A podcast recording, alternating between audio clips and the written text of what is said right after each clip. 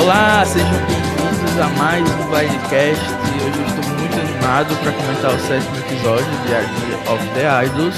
E comigo aqui eu tenho a Beatriz. Oi, gente! E o melhor de tudo é que hoje a gente tem uma convidada especial. Para vocês devem imaginar o motivo. A gente está recebendo a Gabi aqui, que também já participou de outros Blindcasts.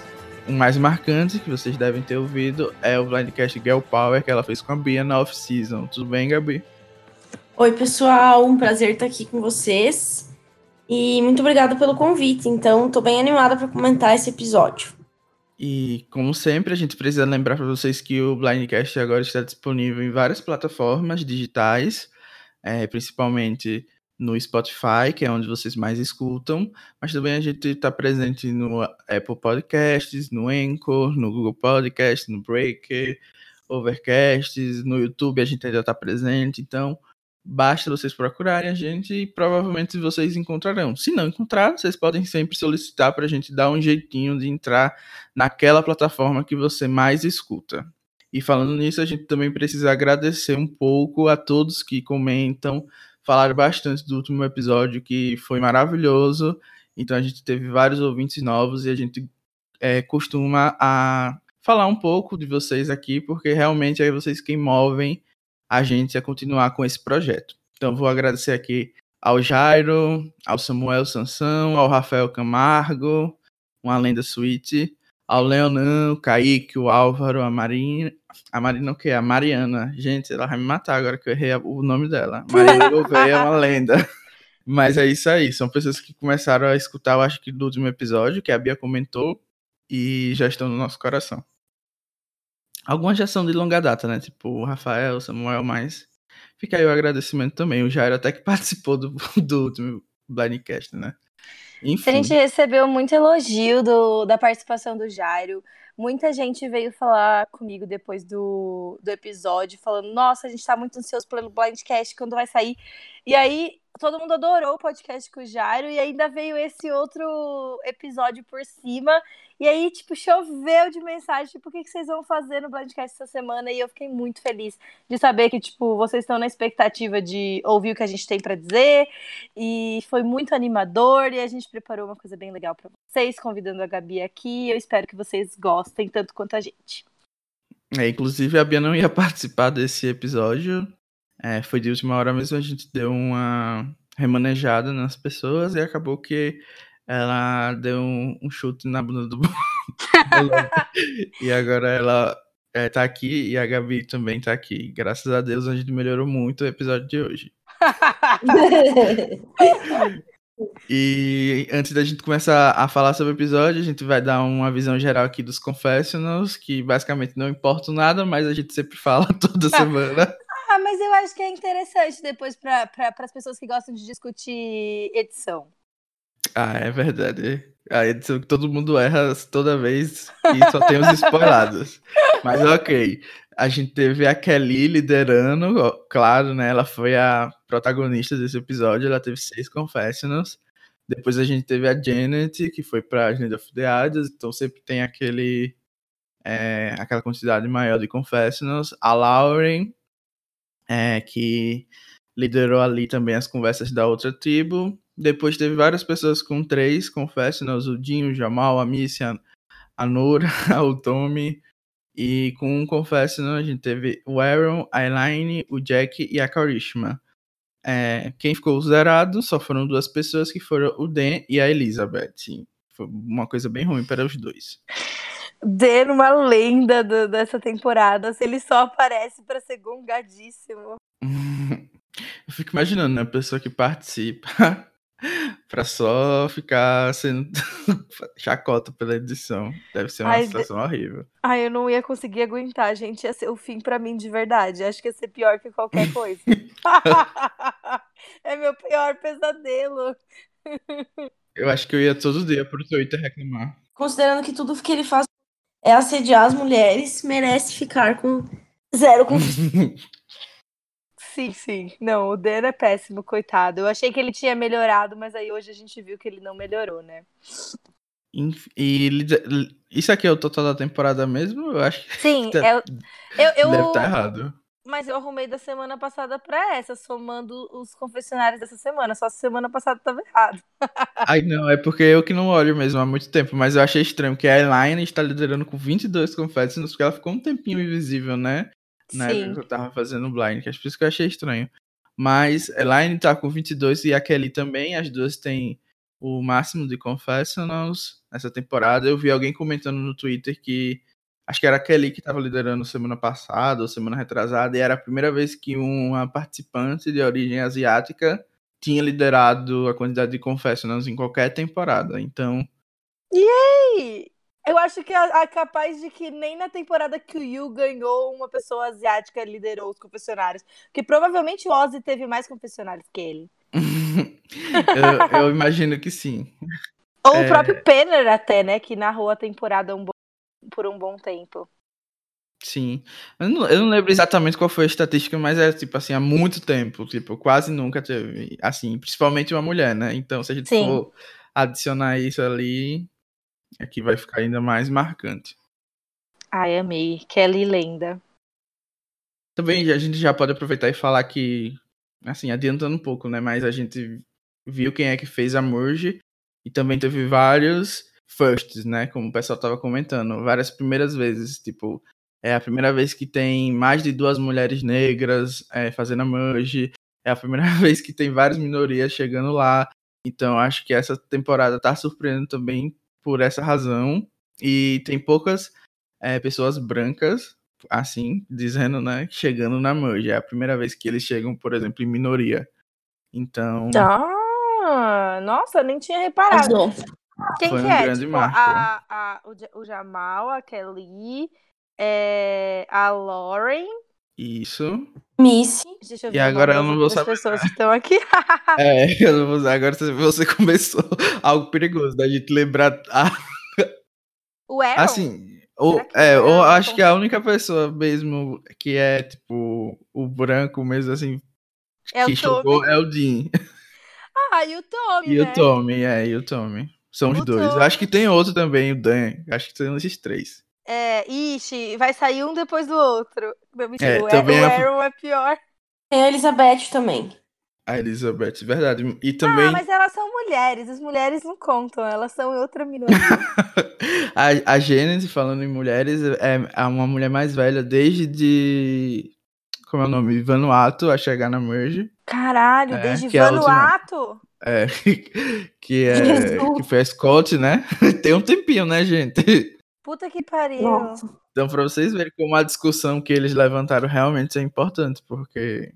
Eu acho que uma das coisas que permite esse contexto, além de tudo que eles falaram de, de como o Survivor reflete a- o mundo real, eu acho que é o casting escolher pessoas mais velhas também, sabe?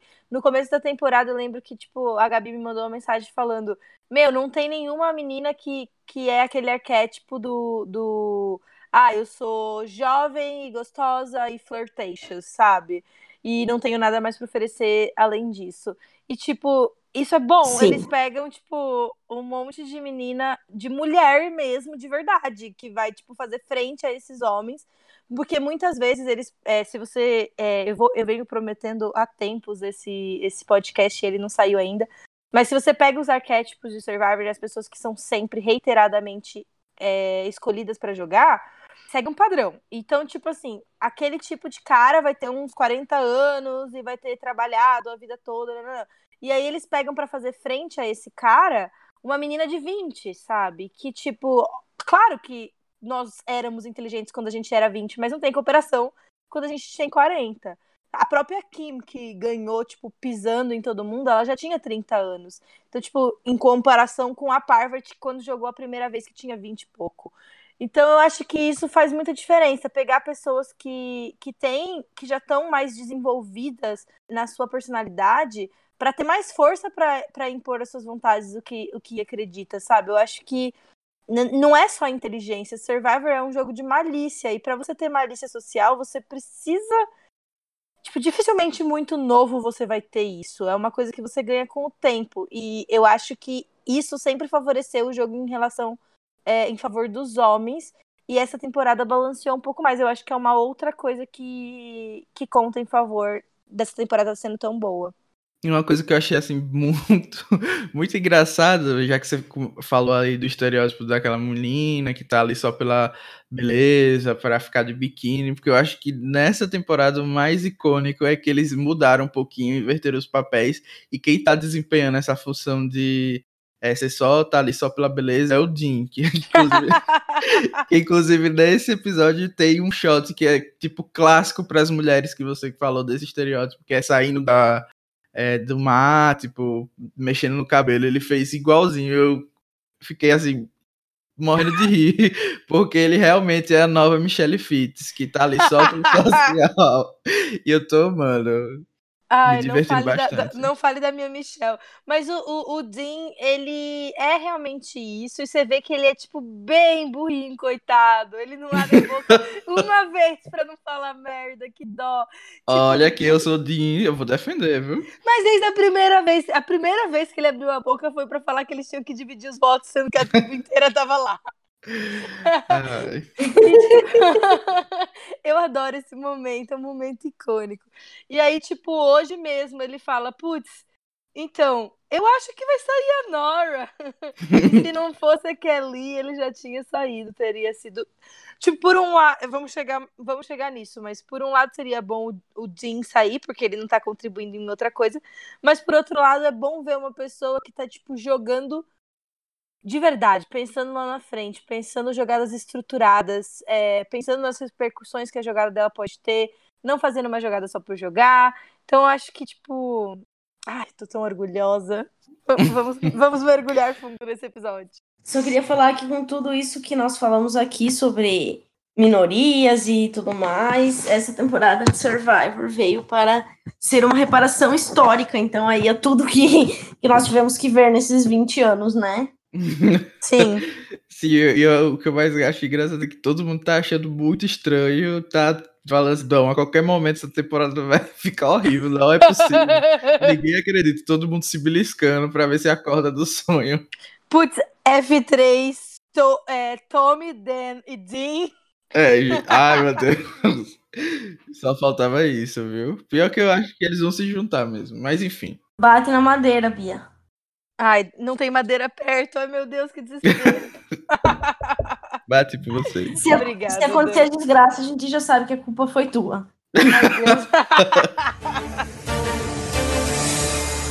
Mas então, a gente começou esse episódio falando um pouquinho dos, das consequências do que aconteceu é, no CT passado da Vokai. É basicamente o Tommy e a Lauren saíram pô, muito enganados. O Dan também, né? Mas a gente não viu nada dele. Ficou mais basicamente ali entre os dois para falar sobre isso. A Lauren estava chorando, é, muito decepcionada com a Missy e com o Aaron, né? Que enganaram eles. E o que, é que vocês acharam disso tudo? Não foi um pouquinho hipócrita dela, porque ela queria tirar um deles, né? E depois ficou lá fazendo a ressentida. Eu achei que, que a Lauren exagerou um pouquinho na reação dela, mas eu, eu tenho visto esse padrão em Survivor. Tipo, as pessoas tendem a confiar em você depois que elas te traem, mas se você se comporta de verdade como uma pessoa traída. Tipo, se você entende, fala, não, não, é um jogo, é um jogo. Não sei, parece que, que a pessoa, tipo, pensa, poxa, não é a reação normal. Tipo, era pra ela tá puta, eu traí ela. Será que, tipo, ela é um jogador, tipo, tão seco assim, que, que tudo bem se eu trair ela? E eu aí eu, eu acho que, tipo, por mais que essa reação não é a reação que a gente espera de um jogador, tipo, principalmente no nosso contexto do, do, do, dos jogos online e tal, eu acho que é a reação mais eficiente para reparar aquela, aquela relação entre as duas, sabe? Tipo, ela se mostrar, tipo, ah, eu realmente confiava em você, é vulnerável, a gente vai ter que reconstruir essa relação faz com que a Missy trabalhe nessa relação e faz com que tipo o poder volte para Lauren de escolher, eu vou confiar na Missy ou não vou. Porque quando a Lauren volta do CT, se ela vira e fala: "Não, eu entendo. É jogo. Você tava tipo colocando, se colocando numa situação melhor, é isso aí". Acaba que tipo vai ser tipo a própria Lauren que vai ter que convencer a Missy que ainda confia na Missy, sabe? Sendo que tipo esse trabalho é da Missy de reconquistar a Lauren. Então, apesar de parecer um contrassenso, eu acho que é, é, o que faz sentido. Tipo, é o que eu vi dar mais certo em, em, em outras temporadas de Survivor. Eu, eu acho que faz bastante sentido. Uh, realmente, se a pessoa não, não esboça nenhuma reação muito emocional, tipo, parece que não, não existe nenhuma pessoa ali, sabe? Você pensa, nossa, essa pessoa é tão, tão calculista, tão fria, que, tipo, eu traí ela e ela nem sentiu nada, sabe? Então, acho que faz bastante sentido isso que a Bia falou. Uh, de fato, às vezes, claro que tem vezes que as pessoas exageram um pouco na reação, mas eu acho que uma reação emocional uh, intermediária, assim, tipo, é a melhor, a melhor reação, sabe? Melhor do que você, tipo, ah, tá tudo bem, bola pra frente. Eu acho que vale muito a sinceridade, né? Na maioria dos momentos, assim, que a gente tá jogando, é, e a clareza, eu acho que é isso que, pelo menos eu prezo bastante, né? De ser bem direto no ponto do que é que você quer realmente, porque às vezes é muito difícil a gente interpretar as pessoas do jeito que elas reagem. E outra coisa que foi destacado, assim, nesse segmento da Vocai é que a teoria da aliança feminina aí não acabou com o boot da Chelsea. É, mesmo a Miss tendo dando, dando blindside em alguém que era da aliança feminina dela, ela ainda tá com essa ideia para o futuro, porque ela destaca que a Lauren não pode sair, porque é o link que ela tem com as mulheres da Vocai. Então ainda temos essa pauta da aliança feminina, o que é que vocês estão achando? É disso? Eu acho que é muito inteligente pra Missy, porque a Missy é uma das pessoas que é tipo one of the guys, sabe? Tipo, ela é atlética, é, todo mundo viu ela construindo essa relação com o Aaron. Ela priorizou a relação com o Aaron em relação à relação com a, com a Chelsea. É, ela quebrou a Chelsea e o Dean. Tipo, eu acho que, que talvez ela não seja uma pessoa tão boa de narrar a história como a própria Kelly é. Então, tipo, a gente vendo, tipo, desde o começo, qual foi o plano que a Kelly traçou para ela mesma na Merge, né, de tipo como que a jogada dela nasceu e por que, que ela escolheu aquele caminho, fica muito claro e evidente, mas a gente não tem essa mesma perspectiva em relação a Missy, sabe? Mas tipo, querendo ou não, do jeito que a gente viu até agora, ela esteve numa posição boa. Porque se a Elaine não consegue aquela, aquela vantagem na semana passada, a Elaine, a própria Elaine teria saído, né? Porque a Missy e o Aaron teriam flipado. Então, tipo, ela tá tendo uma boa leitura de jogo a ponto de ir se colocando como não sendo alvo. E ela é maleável o suficiente para não ficar óbvio que ela quer uma aliança feminina. Então, então, tipo, ela é tão próxima do Aaron e ela tava tão flexível, teria tirado a Elaine ali se ela precisasse tirar, que eu acho que tem mais chance de dar certo a aliança feminina que ela quer fazer, porque, tipo, ela tá construindo os laços aos poucos e ela não tá, tipo, passando por cima do que é o lógico de fazer naquela situação só para fazer com que a aliança feminina dê certo. Então, tipo, é aquele negócio que lá no final do episódio a, a Janet e a Kelly falam. São laços individuais. Tipo, as pessoas são mais complexas do que só o gênero. Então, tipo, ela tá trabalhando nesses laços individuais porque, tipo, ela sabe que é mais uma vantagem para ela quando ela chegar na merge. Tipo, é mais um, um, mais uma coisa que pode contar em favor dela. Só que eu não acho que ela vai fazer isso a despeito do que é melhor para ela no jogo. E eu gosto disso. Tipo, eu acho que, que, que, que eu tô muito mais feliz com a Missy do que eu achei que estaria. Achei que ela ia flopar. Eu, eu gosto da Missy também. Acho que é bem por aí o que a Bia falou, assim. Mas eu ainda acho, tipo, pela edição que ela teve até agora, e, e pelo que a gente tem visto, assim, de como ela tá se comportando, eu ainda acho que ela vai acabar pecando pelo overplay, assim. Vamos ver o que, que os próximos episódios reservam para ela. Mas eu acho que tem bastante chance dela acabar indo por esse caminho, sim. Eu acho que parece muito que ela tá sendo overplay, porque ela tem uma forma muito agressiva de se posicionar, sabe? Porque, tipo, quando a gente vê ela aplicando a, a, a jogada que ela quer, tipo, ela tá tendo conversas um a um, sabe? Ela, tipo, não, não tá sendo overplay no sentido de chegar e falar, a tribo vai fazer isso. Ela foi, tipo, conversou, por exemplo, com a Elaine, dizendo que queria flipar o voto, o voto na Chelsea. E a Elaine falou, tipo, what the fuck? Não, que ideia estúpida, sabe? Eu acho idiota. Mas mesmo assim a Elaine fez. Então, eu concordo que ela tem um pouco de overplay no quesito se colocar numa posição de poder. É, isso que é, eu acho prejudicial pro jogo dela. Acho que a Kelly tá fazendo esse trabalho melhor que ela. Mas em compensação, eu não acho que ela é muito agressiva. Eu, eu acho que ela que ela tem um certo tato para colocar as coisas do jeito que ela quer. Eu, eu tô com medo por ela, mas eu acho que não é tão, tão ruim a situação. Eu acho que ela é uma jogadora, assim, com muito potencial, a leitura dela é muito boa. E eu acho que isso é 70% do jogador de survival, né? Se você conseguiu ler bem como é que tá estruturado o jogo, é mais fácil de você estruturar o que é que você vai fazer, as suas estratégias e, e tal. E por isso a gente acha às vezes que é um overplay, porque ela tá pensando assim, muitas coisas avançadas já, às vezes não tem muito explicado é, dentro do episódio.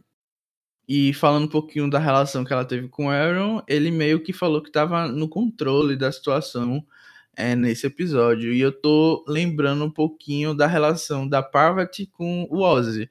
Eu quero saber se vocês acham que realmente faz é alguma coisa parecida, se o Aaron vai realmente tomar um blind da Miss mais para frente, porque ele acha que ele tá controlando quando na verdade ele tá bem longe disso. Mas Micronesia ou, ou... Micronesia. Micronesia, tá, porque a, a princípio lá em... em Cook Island realmente eles nem, nem eram aliados, né? É, então eu, eu concordo, eu acho parecido, eu acho que tipo o Aaron se vê como uma dupla ali da, da Missy, mas se a Missy tivesse que convencer alguém a perder o challenge de propósito para que essa pessoa virasse o alvo da Merge, e aí, tipo, na verdade ela tirasse o Aaron, eu vejo a Missy fazendo isso fácil, que é exatamente o que a Parvati fez ali em Macronesia com, com o Ozzy, né? Deixou aquele menino que era um, um mini Ozzy é, perder o challenge, né? Convenceu o menino a dar o colar para ela. E o Ozzy saiu. Eu vejo total a Missy fazendo isso com o Aaron.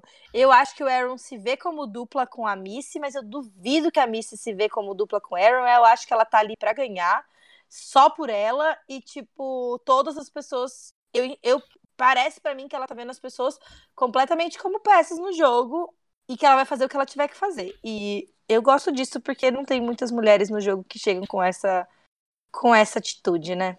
Sim, eu, eu gosto também disso, Bia. Eu, eu vejo que mulheres que se comportaram assim no jogo não tiveram resultados felizes no FTC, a gente sabe, a gente já debateu sobre isso naquele outro blindcast que a gente fez. Então eu não sei em que ponto isso poderia ser bom para ela num, num, num FTC, por exemplo. É, eu acho que, tipo, é um pouco isso, sabe? É, a gente tem que ir forçando um pouco a mão para ver até onde a gente pode chegar. Ah, eu vou ser um pouco mais agressiva aqui, vamos ver se dá. E, tipo, eu acho que, por exemplo, esse é foi um papel que a Angelina teve em David vs Goliath, sabe? Ela foi super forte e depois ela acabou virando underdog e teve que se reinventar e ela conseguiu tipo jogar de dois jeitos diferentes, contar duas histórias, mas não foi suficiente para ela chegar na final e ganhar. Só que tudo que ela fez na temporada dela fez com que mais mulheres fossem procurar o ídolo, fez com que mais conversas sobre isso fossem tidas, tipo, na comunidade fora do. É, tipo, na, na, nossa comunidade dos fãs e, tipo, dentro do próprio jogo, sabe? Essas conversas estão sendo gravadas na câmera. Tipo, é, a perspectiva sobre as mulheres no jogo tá mudando, mas é obviamente que não vai ser um pulo de uma jogadora para outra. Então, tipo, a Missy jogar desse jeito pode não trazer a vitória da Missy, mas pode trazer a vitória, tipo, de uma outra mulher forte na temporada que vem, sabe? Porque eu acho que, tipo, isso é uma construção que vai aos poucos. E, e tipo, algumas pessoas vão ter que quebrar a cara até, tipo, abrir o caminho para que outras pessoas consigam chegar lá e vencer, sabe? É, os homens deram sorte, como de costume, porque o primeiro vencedor já foi alguém bem agressivo, né? Então, para eles o caminho sempre estava meio que definido. E aí as mulheres meio que tiveram que é, se adaptar. E por isso que vocês já falaram, né, no podcast do Girl Power, que mulher geralmente só ganha quando tem outra mulher no é, lá no FTC, ou então quando tem pessoas mais velhas e tal, então é realmente complicado. Mas vamos falar agora um pouquinho da Lyra. Ah, não, a única outra coisa que eu comentei foi que a Karishma, tipo, tá, tá chovendo uma chuva de, tipo, tempestade, e a Karishma tem o seguinte comentário. estou molhada. Ai, ela é maravilhosa mesmo. Ela é uma lenda impecável. Ela só abre a boca para fazer colocações exatas. Aí eu acho bem. O pessoal bem chato reclamando que a gente torcendo pra Karishma. Ai, gente, deixa o povo torcer. É, nem sempre a gente torce pra quem é, é, bom jogador. Tem vários motivos aí pra torcer pra Karishma. Sim, é tipo, isso. ela conseguiu se conectar com as pessoas na tribo. É o que um jogador precisa fazer. Não existe esse negócio de jogador ruim. Existe um pouco, ela é meio ruim, e o Jin também, mas vamos, vamos fingir que não existe. então tá. E falando também, agora falando mais da, da Lyro, é, a gente viu um segmento que eu achei assim muito bom, porque a gente vê do Jamal tendo uma grande discussão sobre é, o, o homem negro né, dentro do survival e até mesmo na sociedade. E aqui a gente começa com o Jamal agora numa posição mais delicada, né? Onde ele está, digamos que, invadindo um pouco é, o espaço, ou até mesmo é, os direitos assim das mulheres. Eu não sei se isso que eu tô falando faz algum sentido, mas ok. Então a gente tá conversando aqui sobre o Jamal ter, tentando, é, ter tentado fazer fogo, mas sendo um fracasso completo. e quando a Kelly tenta fazer, ele meio que é, para ela na hora, né? Como se ela não tivesse capacidade, ou até mesmo não querendo deixar ela pelo menos tentar. O que, é que vocês acharam dessa situação? E dessa vez foi o Jack, né, que repreendeu ele. Foi, foi mansplaining total, né? Ele ficou três horas fazendo, tentando fazer fogo, não conseguiu. Aí a mulher chegou lá para fazer e ele, tipo, ele ignorou o fato de que ele estava três horas tentando e não conseguindo e achou que, tipo, ele tinha habilidade suficiente para ensinar ela como que ela tinha que fazer. Sim. Tipo, para, sabe? Para, pelo amor de Deus. Ai, eu adoro. A Gabi irritada com o homem é a minha coisa favorita. Mas, tipo, cara, exato, ele não tinha. Ele tinha acabado de provar que competências naquele assunto ele tinha, sabe? Sim. Eu acho que uma coisa que, é, que dá pra gente tirar de boa, de bom dessa situação, é que, tipo assim, o Jack. É, quantas vezes a gente pede, pelo amor de Deus, pros nossos amigos pararem de passar a mão na cabeça dos amigos deles quando eles são machistas. Tipo, não adianta a gente ficar discutindo isso só entre a gente. Tipo, a gente já sabe, tipo, o que, que são comportamentos machistas. A gente precisa dizer para as pessoas que não sabem ainda. E, que, e elas não vão ouvir a gente, tipo, no geral, a feminista brava que tá falando e tá de mimimi. Ele vai ouvir do parça dele, entendeu? Tipo, o, ja, o, o Jack se comportou ali daquela forma tipo, de, de, como um aliado, sabe? Aquele negócio, tipo, do mesmo jeito, ah, você não, não basta você não ser racista, você tem, você tem que ser antirracista. É a mesma coisa com, com os direitos das mulheres, sabe? Não basta o, o Jack achar que o Jamal tá errado. Tipo, ele tem que virar e falar, Jamal, eu acho que, tipo, você, você deu aqui, cara. Tipo, não foi legal. E, e, e o Jamal, tipo, não deixou o ego dele se ferir e falou, putz, eu, eu passei do ponto, sabe? E, e essa conversa é possível porque as pessoas estão é, é, realmente dispostas a dialogar, vendo o outro como ser humanos complexos, sabe? Tipo, eu tenho uma coisa a acrescentar aqui nesse diálogo para falar sobre raça, para falar do lugar que eu vim. É, o Jack tem que entender os privilégios dele, o lugar de onde ele veio, tal, tal, tal. E, tipo, todo mundo tem que cooperar para que as coisas sejam melhores. E esse foi um sinal de, tipo, como que as coisas acontecem se todo mundo cumpre o seu papel sem achar que é sobre você. Não é sobre você. Tipo, racismo estrutural não é sobre o Jack, é, machismo estrutural não é sobre o Jamal. E, tipo, ele fez uma merda. Tá bom, ele não precisa ser crucificado. O que ele precisa é, tipo, ouvir que ele fez merda e, tipo, agir diferente. Sabe? E, e, e isso que eu gostei nessa cena, porque todo mundo ali tirou o melhor da situação. O Jack aproveitou a situação para falar, pro Jamal, o Jamal, tipo, ouviu, e depois a gente vê a Kelly indo lá e fazendo fogo. E pronto, sabe? Porque é isso que a gente tem que fazer. Tipo, não é colocar. É, é mostrar pro outro que ele tá errado sem necessariamente falar para ele que ele é um monstro porque ele fez merda, entendeu? para que a pessoa tenha chance de agir diferente. E aí a gente tem a chance de ter um, uma comunidade diferente. Então, tipo, eu achei essa cena muito boa. Ela é, é, uma, é, é boa, tipo, por conta do que ela traz, mas também é boa porque ela tá, tipo, fazendo é, a passarela pra gente chegar lá no fim e, e, e, ver o que vai acontecer no final desse episódio. Então, tipo, eu achei sensacional, genial, estou muito feliz, já comecei a ficar emocionada desde, desde essa cena para chegar no final do episódio chorando. Eu acho que você, assim, tocou bem em todos os pontos.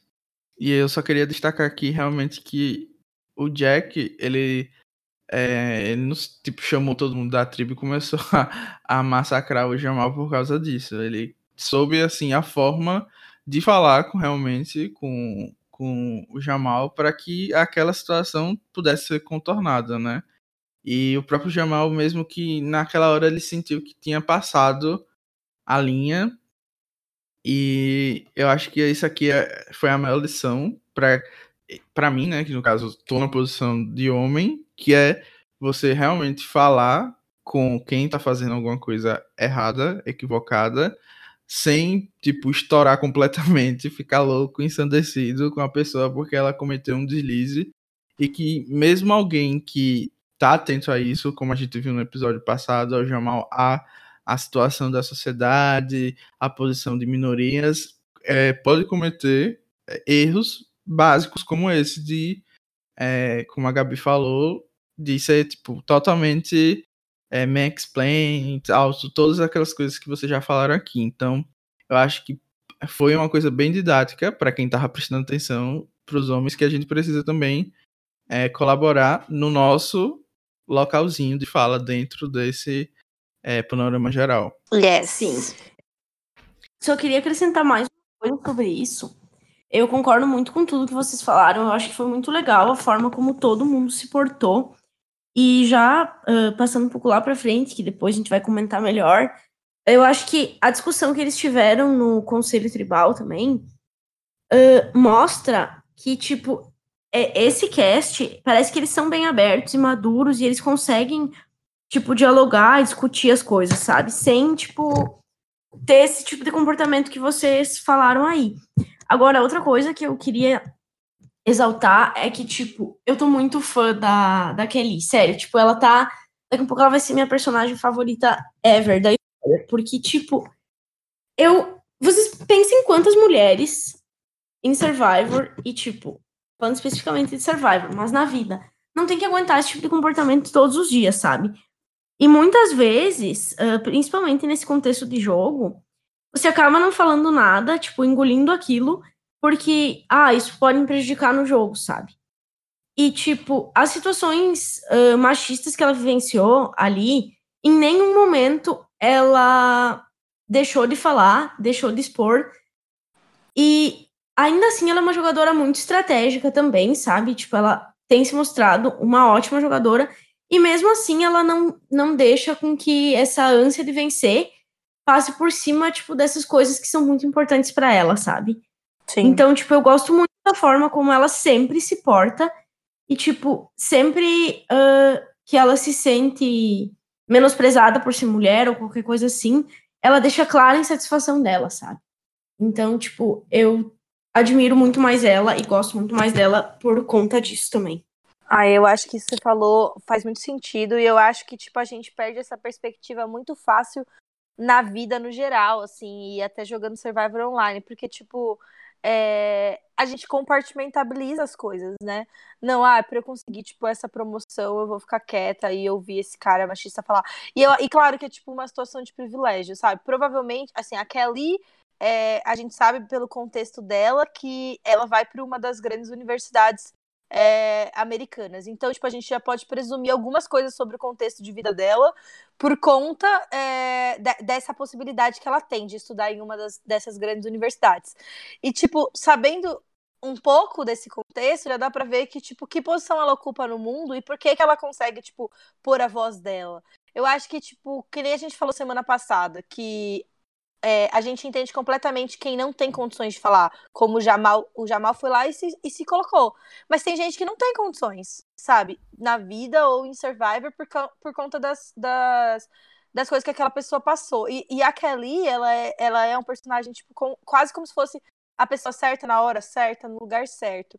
Porque, tipo, ela tem a possibilidade de falar, provavelmente porque ela exerce esse direito no dia a dia, é provavelmente porque ela ocupa uma posição de privilégio. Porque, tipo, quando você tem uma situação de opressão muito grande, você não consegue se defender, porque você precisa considerar as suas questões de sobrevivência. Quando você já tá mais bem estruturado, tipo, de dinheiro, ou de família, ou de outras coisas, você consegue ter uma, elasticidade muito maior para defender as coisas que você acredita no seu dia a dia. Porque, tipo, não tem como você tomar uma pedrada tão grande. E isso reflete em Survivor. Tipo, ela, ela sabe quem ela é, ela tem uma posição e ela pode falar sobre isso, sabe? Então, tipo, é, é, é a mesma coisa que, que, que o Jack, sabe? Eu acho que a gente tem que perceber nossos privilégios, tipo, quando a gente pode falar que outras pessoas não podem falar. E, e entender a luta de cada um, do tipo, outras pessoas não podem fazer isso que a Kelly fez. Então, será que, que eu posso, então eu tenho que fazer? E, tipo, onde que o papel de cada um de nós está dependendo das nossas, das nossas possibilidades na vida. E, e não dá pra você pegar uma pessoa que, tipo, na vida não pode falar e esperar que ela vá falar em Survivor. Porque é a chance dela de ganhar um milhão de dólares, sabe? Gente, eu acho que isso tem que ser considerado também. É, por isso que essas lutas todas e, e todas essas conversas, elas se entrelaçam. E, tipo, você precisa do contexto geral para entender aqueles personagens. E, e, tipo, eles estarem dispostos a dis discutir isso, tem que trazer o fogo pra gente para estar tá disposto a discutir isso também, porque é o que eles falaram, reflete na nossa vida no dia a dia. E é isso, eu já fiz um discurso gigante. Desculpa, gente. Eu, eu... É que esse assunto me empolga. Tudo bem, e é para isso que a gente tá aqui, para gravar o podcast realmente. Eu acho que tá todo mundo interessado, todo mundo que tá ouvindo, para ouvir o que a gente tem para dizer realmente. E eu acho que o que você falou assim, que me destaca realmente é que a Kelly é a pessoa certa, no contexto certo, para trazer essa discussão à tona, porque se a gente for olhar até dentro do próprio Survival, imagina, ela começou essa temporada reclamando da forma como o Dan tratava nela, né? Tipo, toques exagerados, que ela não gosta disso e tal. Em outra temporada, se ela, tipo, falasse isso, o Dan fosse bom em desafios e ela fosse ruim em desafios, ela rodava porque uhum. tava sendo muito chata. E a gente, tipo, tem exemplos claros de que seria isso. É só a gente lembrar do All Stars, que a Gabi me lembrou é, numa vez que eu tava lá exaltando o Richard, porque, tipo, na minha cabeça, o Richard era só o winner perfeito que inventou alianças, mas, tipo, a, a Su que todo jogo porque ela se sentiu muito evadida e, tipo, todo mundo cagou pra ela até hoje. Muita gente passa o pano pro Richard. E a gente também tem outro caso, que é o de, de Thailand, é, que é outro caso clássico. Todo mundo também simplesmente cagou para a mulher lá. E é isso. Então acho que tipo, a gente evoluiu bastante dentro do próprio Survival. E aquele teve sorte, tanto da Vokai não perder muitos desafios, como ela ter o apoio da maioria das pessoas. E quando a gente tem o apoio das, das pessoas, a gente se sente mais confortável em falar. Na temporada passada, por exemplo, a Júlia é, que eu não sei se vocês lembram, mas ela não teve quase nenhum destaque. Ela era, acho que a única negra no cast, se eu não me engano. E ela se sentiu muito nessa situação que o Jamal mesmo falou em vários momentos, mas que ela precisava ficar calada porque, como não era é, um cast muito diversificado como esse, ela não, não se sentia, como a Bia mesmo falou, numa posição de, de poder falar sem tomar um revés muito grande, que seria abrir mão do sonho de jogar survival, é, de longe ou até mesmo ganhar um milhão. Então eu acho realmente que são vários fatores, graças a Deus que, como falaram, a, a, o Jeff tem uma filha feminista agora, não sei como é essa história. não tava sabendo da filha feminista do Jeff. Também não. Eu não sei. Eu, mas tão, falaram isso várias vezes no grupo, não sei se é brincadeira ou não, mas parece que ela, ele tem uma filha feminista. Gente, eu tô aqui fazendo fake news, fake news se for. Mas eu super acreditei se alguém tava só brincando. Porque eu acho que é um motivo muito plausível. Porque agora o Jeff tá no controle do cast também, é, nas últimas edições. E eu acho que isso também é um bom motivo. Tem gente falando que a Angelina impactou bastante, é, abriu né, esse discurso na temporada dela. E eu acho que a produção também tá tentando ao máximo é, diversificar um pouquinho aí as pessoas que eles estão chamando. Só queria falar rapidinho uma coisa que foi muito bom a Bia ter falado o que ela falou, porque, uh, de fato, assim, eu até quando eu falei, tipo, dela falar e tal, eu nem me dei conta que, que, de fato, ela tá numa posição muito privilegiada. Talvez se fosse uma das meninas negras, uh, esse discurso não teria a mesma aceitação das outras pessoas, sabe? Então, realmente, ela está, assim, numa posição de privilégio e isso é fato, sabe? Então, tipo, a gente precisa ponderar essas coisas, embora eu, particularmente, eu fique muito feliz uh, tomar a decisão de se manifestar sempre mesmo sabendo que isso possa vir a trazer algum prejuízo no jogo, sabe? Mas era isso. Então, a Bia tem toda a razão em pontuar. Eu acho que a gente pode ver, tipo, é, um pouco do reflexo disso justamente na cena seguinte, que é, tipo, a discussãozinha da Nora com com o Jamal por conta da quantidade de arroz, sabe? É, tipo, se a gente não tem o contexto da cena anterior, do Jamal sendo é, machista com a Kelly, e, tipo, dele sendo arrogante lá no começo da temporada, na hora que, tipo, a gente tem uma cena com a Nora com uma concha gigante de arroz na mão, que parecia bastante arroz, e, tipo, falando que sozinha pra câmera que aquilo era um absurdo já mal controlar, que ela não aguenta a cara dele, que ela tá cansada dele. Tipo, parece que ela, que ela é louca. E parece que ela é uma pessoa difícil de conviver e fora da casinha.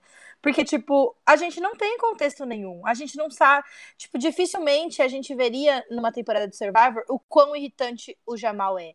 A gente só veria o quão louca a Nora é sabe?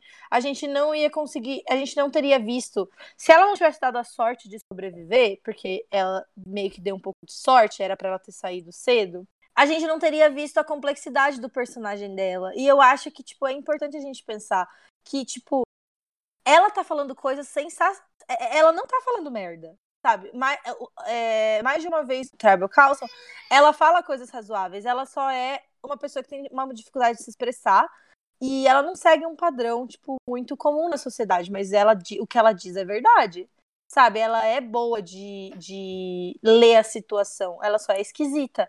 E, tipo, a gente, tipo, já pega e já coloca ela naquela caixinha.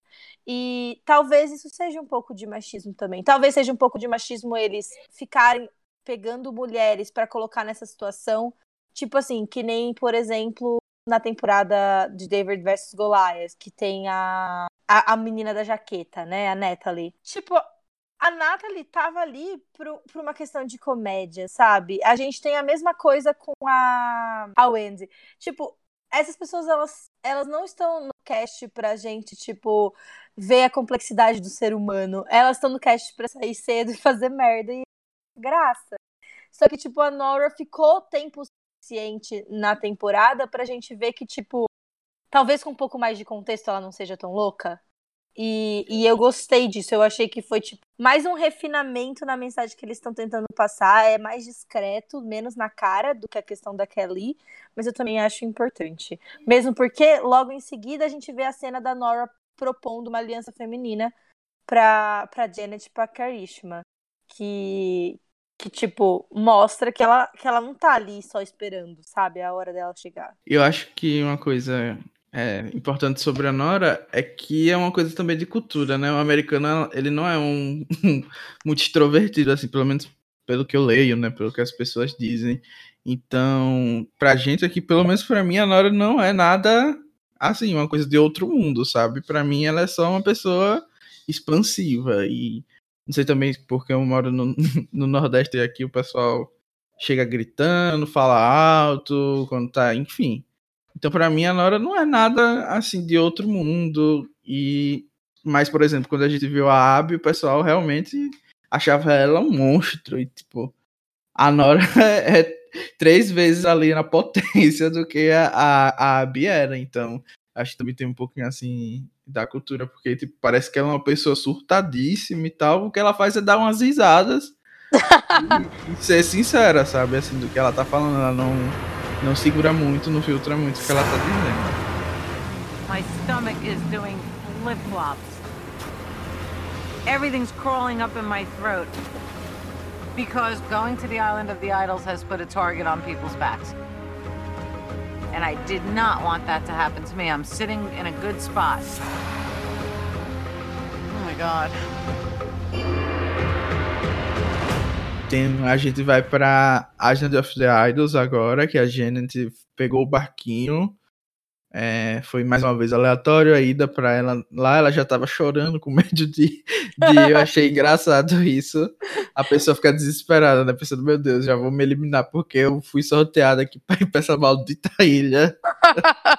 meu jogo estava tão bom que ninguém nunca nem tinha cogitado, porque isso realmente, tipo, a Janet se chegasse numa final, eu acho que eu votaria super nela, porque ela nem sequer foi cogitada na imagem inteira a sair. Tipo, para o estereótipo dela, isso já é algo surpreendente. E como a gente falou, desde Vanuatu, uma mulher da idade, assim, da, da Janet não, não ia tão longe. O que, é que vocês acharam, assim, de todo o plot da Agent of the Idols, dela ter chegado lá, é, ter é, pensado, analisado bastante a, a lição dela, a vantagem, ter sido a primeira pessoa a negar o que o Rob e a Sandra tinham para oferecer para ela. Eu, eu achei que ela tem bastante chance, de, pelo que eu vi na, na ilha ali, eu achei que, a, que ela tem bastante chance de ir bem longe no jogo por conta da edição que deram para esse momento, assim, sabe? Porque ela ganhou, tipo, até uh, confessionário da Sandra falando, tipo, que uma mulher vai vencer, né?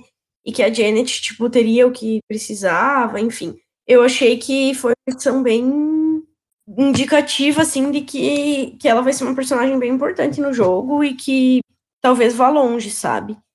Sobre a decisão dela de, de nem fazer o, o desafio, eu não sei, eu acho que no lugar dela teria, teria tentado, porque ela pensou, tipo, ah, eu vou.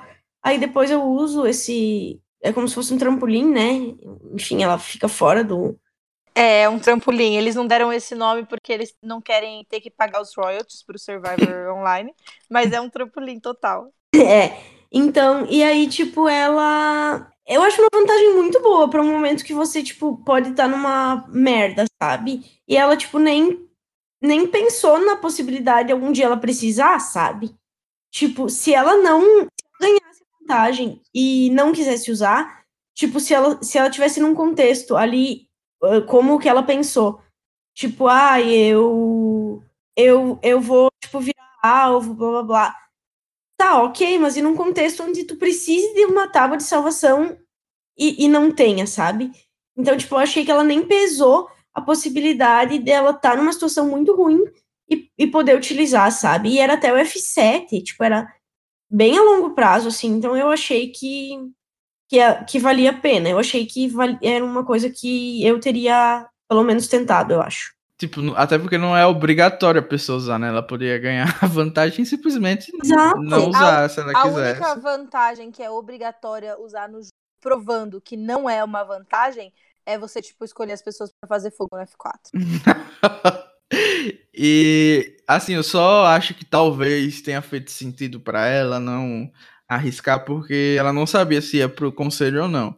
Então, se ela perdesse o voto, talvez na situação da merge ali, ficar sem o voto seja algo muito é, ruim, né? Porque se a gente analisar assim, vão sete da Vokai, eu acho. Poderiam ir, poderia ir 6-6.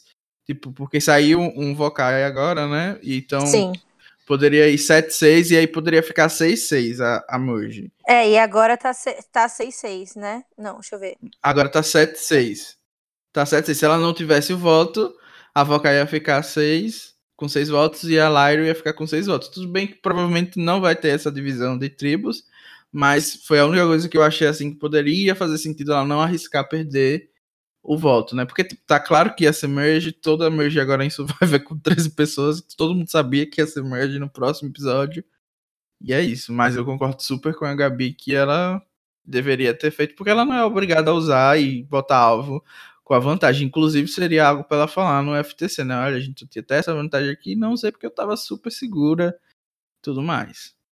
Eu acho que assim, um, uma coisa interessante de ver é que eu acho que essa ida dela para a Ilha dos Ídolos deu uma perspectiva muito boa de sobre quem ela é como, como jogadora, sabe? É, apesar de eu também discordar, eu teria jogado se fosse ela provavelmente, porque ter essa vantagem não é um prejuízo, né? É só você tem uma vantagem, tá tudo bem. Você pode não usar, como vocês mesmos falaram. Mas a questão é que, tipo, eu acho que o que parece que ficou evidente, assim, da fala dela, é como a principal é, estratégia dela é não ser o alvo. Então, tipo assim, pode parecer uma estratégia pequena, mas é a mesma estratégia da Sandra, né? É basicamente um As Long As Not Me, só que ela traz uma, no uma nova camada que, que ela é um team player total. Você vê que quando ela tá pensando, tipo, se ela aceita a, a, a, a vantagem ou não, ela não fala assim, será que eu vou precisar dessa vantagem no F7? O que ela pensa é, será que a minha tribo vai precisar do meu voto? Tipo, a minha aliança vai precisar do meu voto. E eu acho que, tipo, isso é um old school survivor tipo, um Survivor raiz que é muito importante. Eu acho que cada vez mais é, fãs de Survivor têm percebido que, tipo, você pode ser um jogador estratégico sem perder a essência de Survivor, de, tipo, ter uma aliança e ser fiel a essa aliança. Porque, tipo, às vezes esse é o melhor caminho. E pra Janet eu acho que é, sabe? Ela tá muito bem colocada na aliança dela. Todo mundo, tipo, ela construiu uma coisa muito sólida. É, eu acho que ela é o número um da Kelly, eu acho que ela é o número um da Karishma, eu acho que ela é o número um da Nora. E, tipo, ser o número um de várias pessoas dentro de uma aliança forte é muito difícil de conseguir também. Então, tipo, eu acho que é de se compreender que ela esteja pensando em grupo. Porque se não fosse ela, na minha opinião, é, poderia ter saído a Nora até semana passada quando saiu o Tom. Porque, tipo, a Nora é um personagem muito irritante tipo, para quem tá vivendo com ela. É o que a gente já viu 50 vezes em Survivor. Então eu acho que a Janet é uma peça-chave. Eu acho que, tipo, por mais que ela. É, é, por mais que, que tenha o argumento contrário de por que, que ela deveria ter jogado mesmo assim, é, se não ia corresponder à pessoa que ela é, a como que ela tá enxergando o jogo. Tipo, ela enxerga o jogo como um jogo de números. Ela precisa manter aquele número forte. E é uma perspectiva que não está errada também. É um, se você for comparar com, por exemplo, a da Missy, que é, que é uma jogadora muito mais individualista, são duas posições muito mais difíceis. E eu acho que nesse momento do jogo, se você tivesse que escolher quem chega na final, quem consegue ir até a final, Janet ou Missy, quem que você escolheria? Ah, eu acho super, super a Janet, né? Agora eu acho que ela não vai ter nem mais alvo. Os Exato. desafios agora são individuais. E eu acho que a comparação que você fez com a Sandra é bem coerente assim. Que eu acho que agora elas têm um, um jogo parecido para chegar na final. Resta saber se nessa nova era do Survival ela vai conseguir convencer o júri, né? Com quem ela vai chegar lá para o júri premiá-la. Porque talvez eles não vejam ela como grande gameplayer. Nos últimos anos, assim, é o que a gente tá vendo o júri premiar. Pelo menos desde, desde Calrong. Se eu fosse ela, eu tentaria chegar na final com dois homens e tentar fazer a minha narrativa de mulher mais velha. Mas não sei o que a Janice vai. E, e, outra coisa que foi legal também, que foi tipo um momento de desconstrução e de construção de personagem de pessoa que a gente viu, que foi ela chegando na ilha e tipo, tirando os peitos para fora para todo mundo, para tipo verem que ela não tinha o ídolo, que foi genial. Eu nunca imaginar que ela ia fazer isso, foi tipo, muito divertido. Essa cena foi tudo para mim mesmo. Sim. Foi muito bom. Ela parece uma senhora séria, né? E daí ela chega e faz isso, foi inesperado. Mas vocês, vocês não comentaram, fiquei curiosa se vocês tiveram essa percepção que eu sobre a edição dessa, desse momento dela na, na ilha. Eu acho que, tipo, essa edição quer dizer que uma mulher vai ganhar real. Porque não é possível. Se a gente chegar na final e o Tommy vencer, vai ser muito anticlimático. Ele é basicamente igualzinho, vai. igualzinho aquele, o vencedor de David vs Goliath, o Nick. Ele é tipo. Parece um chuchu. Ele é um, um homem branco sem nenhuma personalidade. Oh, que sem graça, sabe? tipo, se ainda fosse um nome eu acho que... com algum tipo de, de pimenta. Se fosse o Tony é, Velasquez, sabe? Tipo, ok, eu, eu, eu torci pro Tony ganhar. Ele era ótimo. Ele trouxe tudo que eu, que eu precisava para assistir Survivor. Agora, o Tommy. Ah, não, não dá. Eu, eu não ia conseguir viver com isso. Eu achei a sua comparação ótima, porque aquele cast era outro que tinha um, um, Era um cast feminino muito bom e no final nós tivemos aquele homem vencendo, né? Mas enfim, eu acho que eu acho que essa edição tá tá caminhando para isso. Eu tenho, pelo que eu tô sentindo assim da narrativa, eu acho que teremos uma mulher vencedora, se Deus quiser. É, não sobrou muita op opção de homem para vencer, né? Basicamente, tem isso. Tipo, a única chance realmente de homem para vencer é o Tommy. Ele teve episódios fraquíssimos é, agora no, no final da Merge. E então acho que tudo indica que uma mulher vai vencer. Mas dá para ser o Jamal também. Não, A gente tem uma história pro Jamal vencer. não vai ser o Jamal vencendo, infelizmente. Não tá nem perto, assim, assim, Ed, falando do Ed, né? Mas assim, a edição pode fazer qualquer coisa. Hoje em dia, eles É, têm- não, eu não tava considerando a edição, eu só tava vendo, tipo, quais homens interessantes que tem. E o Tommy, o Aaron, e o Dean e o Dan são completamente inúteis, eles não podem ser o vencedor da temporada de jeito nenhum. Então, tipo, a única pessoa que sobra que não é mulher é o Jamal, entendeu? Aham. E coincidentemente tá no meu time. Ah, eu amo a animação da Bia, mas assim, ou, é, ou vai ser realmente as mulheres chegando na final, um F3 feminino, ou elas vão todas saírem agora na merge, uma atrás da outra pra se mirar. Das duas coisas. uma das duas coisas, a gente vai descobrir em breve o que é que vai acontecer, porque vai ser realmente o tema da temporada. Resta saber se elas vão se unir ou vão se mirar, né? Sim. Acho que a Lauren e a Missy aí vão ser chave pra entender o que é que vai acontecer, porque se elas se unirem, eu acho que vai dar F3 feminino, né? Que teve até a frase lá legendada, na, agora vamos ganhar o jogo. Então, basicamente, a gente vai de novo provocar aí antes de começar os desafios, que foi uma coisa que a gente já tocou de leve, eu acredito. Não lembro mais se a gente já tava falando, mas a gente falou aqui, pelo menos antes de começar, que é o Dan novamente sendo alvo porque ele tá sendo too much, tá passando aí alguns limites com as mulheres e ele já tinha recebido um alerta, mas continuou desse jeito. Então, o que, é que vocês acharam? Eu acho isso, tipo, beira o ponto do revoltante, sabe? Porque é basicamente, tipo, aquela questão das microagressões que a gente discutiu semana passada. Não, não é aceitável. Tipo, eu entendo que, que a gente, sociedade e no dia a dia, a gente precisa achar formas de lidar com as coisas que não tão boas de um jeito que a gente não sacrifique, sacrifique completamente a nossa sanidade mental e as nossas oportunidades, né? Mas, tipo, é, eu não acho que essa graça que as meninas estavam fazendo da situação, tava, tipo, todo mundo dando risada da cara do Dan, e ali basicamente concordando, ele é inapropriado. Mas, tipo, é meio quase como uma obrigação de, tipo, ai, Dan, homens vão ser homens, haha.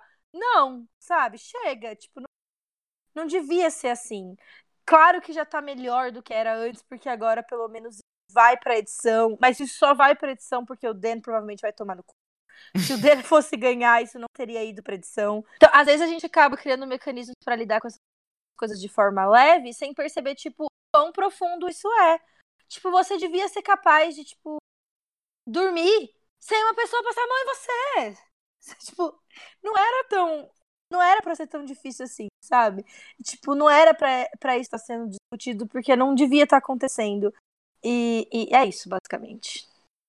Eu acho importante frisar só dessa cena é que é, mudou a, a, tribo, né? Basicamente todas as mulheres da, da vocal original que tinham já aparecido reclamando sobre ele, que basicamente é a Kelly, acho que foi a Nora e a Janet, elas mudaram de lado, ou seja, não foi uma coisa que foi falada por elas e chegou na, no ouvido da Elizabeth, que tava falando bastante, ou da Missy, tipo, mudou e elas mesmas reclamaram, ou seja, é um comportamento que é dele mesmo e que incomoda mesmo, não foi uma coisa que estava sendo batida ali para botar um alvo é, nele. E eu acho que só tá sendo ressaltado, como você falou, porque vai ser o motivo dele ser eliminado do jogo. E eu aposto, já adiantando, que ele vai sair na merge, porque se todas as mulheres estão incomodadas com, com ele, por causa disso, vai ser um ponto assim muito fácil de todo mundo concordar dele ser eliminado. Na verdade, isso só foi predição. Agora, o Jeff tem uma filha feminista.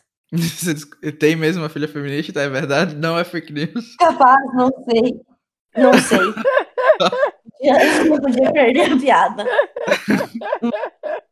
Eu eu- confesso, eu- Mas o que que você achou desse negócio do Dan, Gabi? confesso que a cena das meninas dando risada me incomodou profundamente. Não com elas, assim, tipo, que eu acho que elas deveriam ter agido de forma diferente, mas justamente pelo que a Bia falou, que a gente acaba criando mecanismos para, tipo, lidar com as situações, sabe? Tipo, elas tiveram que meio que criar uma forma de, de lidar com aquilo ali para não, sei lá, não surtar, não, enfim, sabe? E, tipo, é muito, muito triste isso, sabe? Que a gente tenha que se submeter a esse tipo de coisa e. Enfim, né? Tem muito o que falar sobre. Só sentir. Exato. Pois é, então, se vocês souberem se a filha do Jeff Probst realmente é feminina, comentem, que agora eu tô super curioso pra saber se é verdade ou não.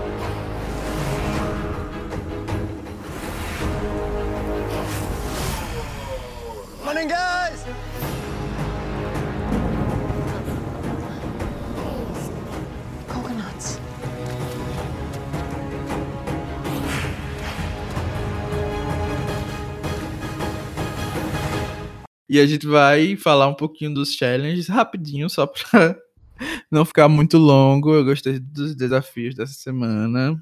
Mas teve Foram- um só, não teve? Aparentemente teve dois, mas eu não tenho certeza. Não. Ah, não mostrou pra gente um deles. né? É, um deles não mostrou. Porque, é, por exemplo, o Jeff não pergunta, não diz assim, ah, o eliminado do- do passado foi o Jason, aquela frase lá, né?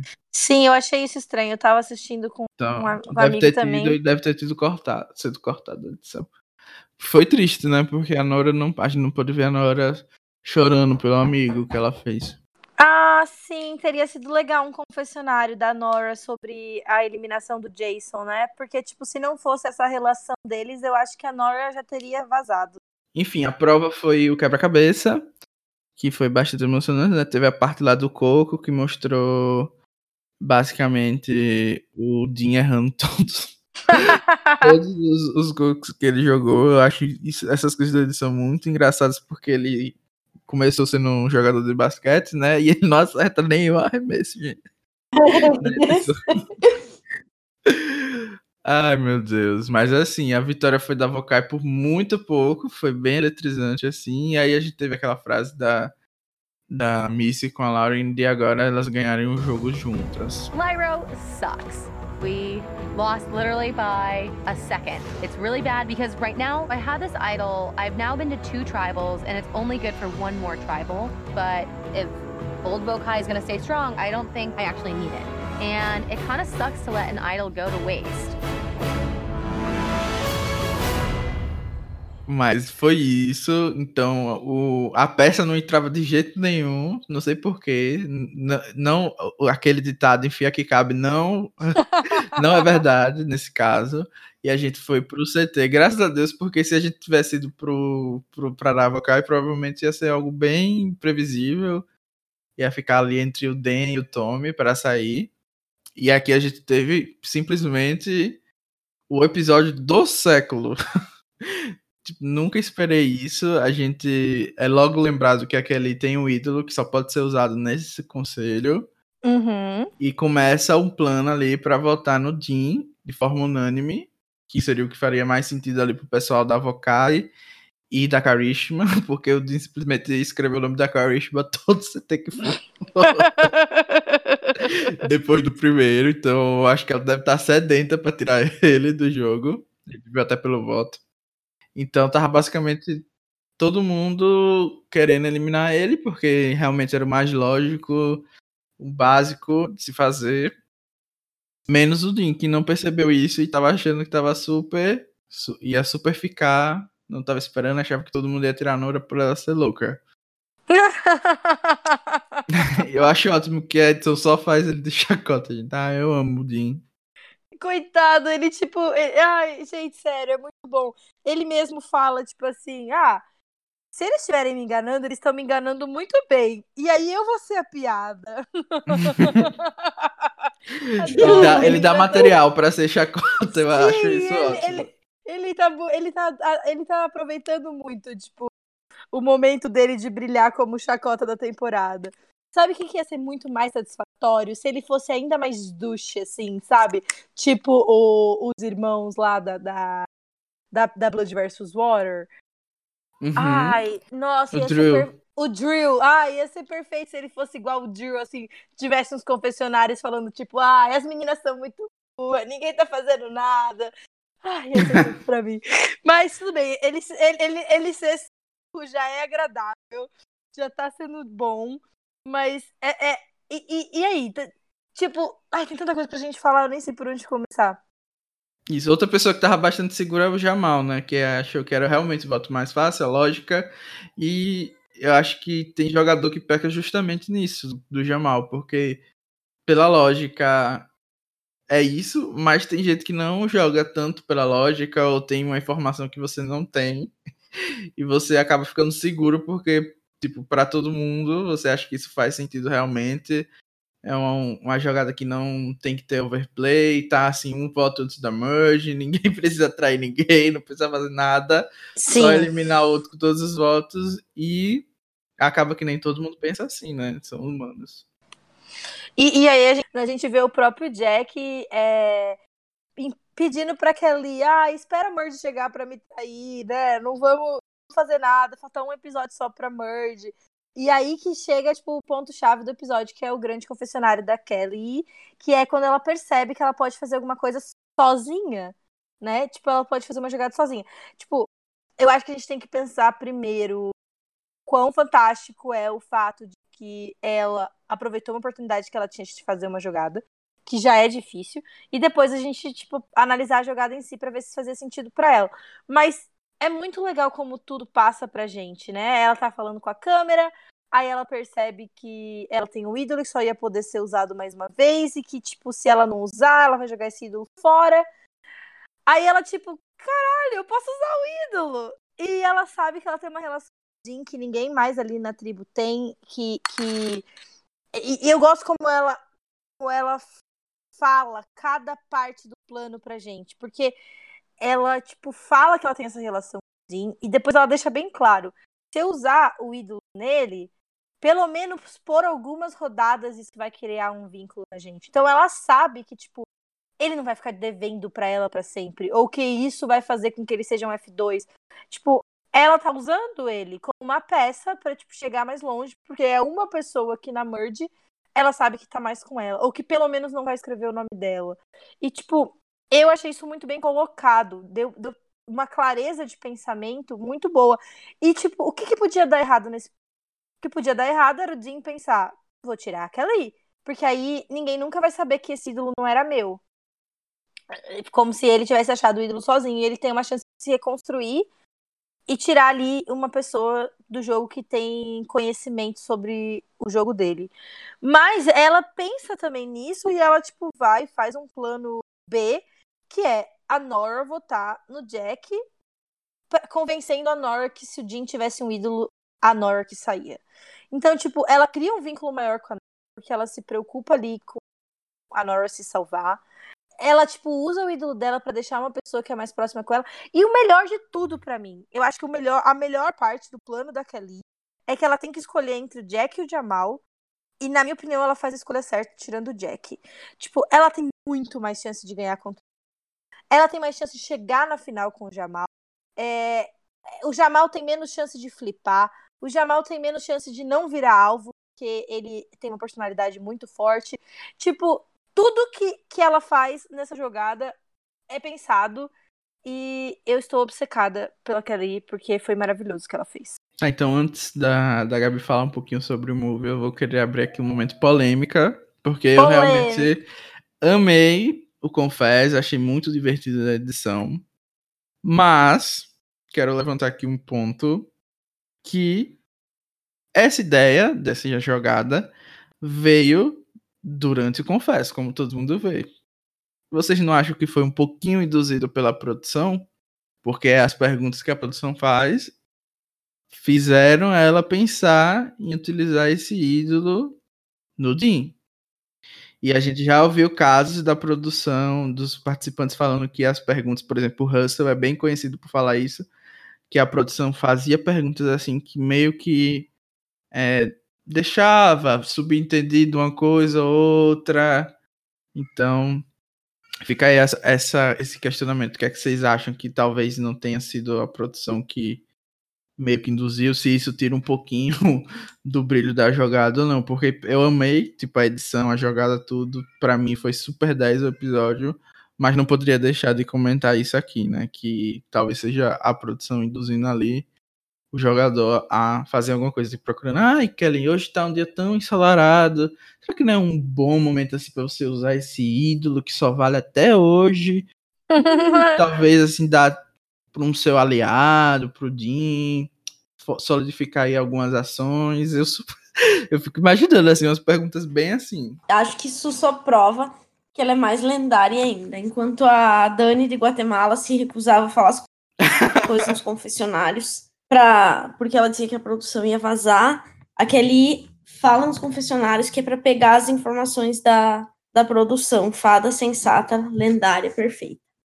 Não, agora tirando, a, a cutucada que eu tinha que dar, uh, falando sério, eu achei a jogada sensacional também. E eu acho que uh, mais sensacional ou não, a gente vai ver o que, que vai acontecer no próximo episódio. Tipo, se eles vão juntar A mais B, assim, tipo, perceber da onde que saiu o ídolo dele, porque a própria Nora fala lá no, no conselho, né? Por que, que ele não usou esse ídolo antes e tal. Então, tipo, talvez os envolvidos ali juntem A mais B e tal e, e percebam, sabe? Porque ela mesmo deve ter falado. Tipo, ela fez a Nora votar também, né? No, no menino lá, no Jack. Então, tipo, com um pouco de, de esforço aí, dá para se chegar num resultado. E aí, tipo, se eles descobrirem que foi ela que deu, talvez vá ter alguma implicação para ela, sabe? Então, acho que uh, para saber se a jogada foi realmente tão bem sucedida assim, a gente vai ter que ver o que vai acontecer no próximo episódio, se vai ter alguma coisa que vai respingar. E sobre a produção ter falado ou não, eu acho que eles devem ter perguntas meio padrão, assim, sabe? E tipo, uh, deve ser uma pergunta, por exemplo, devem ter perguntado isso que tu falou, por exemplo, do ídolo. Tipo, ah, você tem um ídolo que só vale até SCT. Tipo, o que, que você pretende fazer, sabe? E aí, tipo, ela teve a perspicácia de, tipo, pegar isso e, e juntar A mais B e, e, e pensar e tal. Eu acho que. Acredito que deve ser meio padrão, assim, sabe? E que depende muito da, de como que o. da pessoa que vai estar ali, sabe? Se a pessoa, tipo, vai conseguir extrair alguma coisa disso ou não. Não acho que, que falem, tipo, sabe? Ah, agora faça tal coisa. Ou... Acho que é mais ou menos igual para todo mundo, assim, nesse sentido, sabe? Aí no final é ela que decide, né? Que se vai fazer ou não alguma coisa. E é realmente. Pensa, por exemplo, em Millennials vs Gen X, que o, o Jay sentou no ídolo dele por umas três semanas, sabe? tipo, a produção. Eu nunca consegui sentar no ídolo. Tipo, eu ganhei o ídolo, eu vou usar. Porque eu sempre vou achar que sou eu. Tipo, a leitura de jogo que você tem que, ver, que ter para fazer uma jogada em Survivor, que, que pode ser fazer algo ou deixar de fazer, porque, tipo, nesse caso, é, é, claro, eu não sou muito a favor da gente pegar as jogadas e analisar elas dependendo do resultado, sabe? Tipo, resulted oriented, tipo, e olhar. Que, que nem, por exemplo, eu defendi a jogada é, na temporada passada a jogada do, do Tony 2.0. Como ele chamava, gente? War Dog? Isso. Então, por exemplo, eu não acho que, que vale a pena a gente ficar analisando as jogadas só pra. É, ah, ela deu certo nesse contexto. Eu acho que, tipo, tem a parte da execução pra gente olhar também, sabe? Eu acho que, tipo, ainda que a Nora perceba e que fique uma coisa estranha, eu acho que é possível você sair de, dessa, dessa bagunça. Tipo, no caso da Kelly, muito mais fácil do que do War Dog, por exemplo, na temporada passada. Tipo, ele executou o plano dele brilhantemente e ele não teve timing. No caso da Kelly, era agora ou nunca, né? Ou ela ia perder aquele ídolo.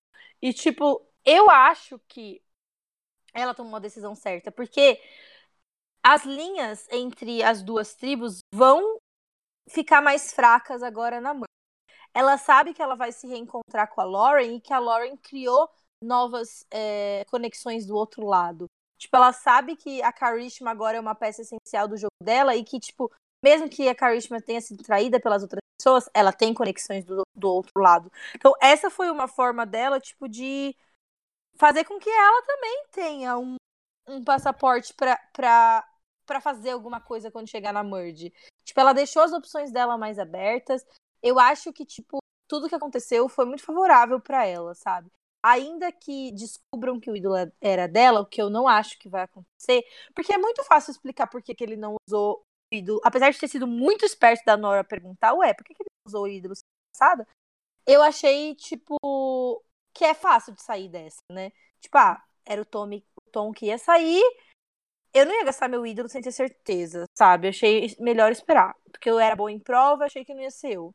Tipo, não é uma grande coisa, assim, pra, pra, pra falar. Então eu não acho, eu não acho que foi a produção, eu, eu não acho que. Que, tipo, se der merda, quer dizer que não foi um, uma boa jogada. Eu acho que foi uma boa jogada e que, tipo, eu acho que ela vai conseguir aparar as arestas do que precisar ser feito daqui para frente.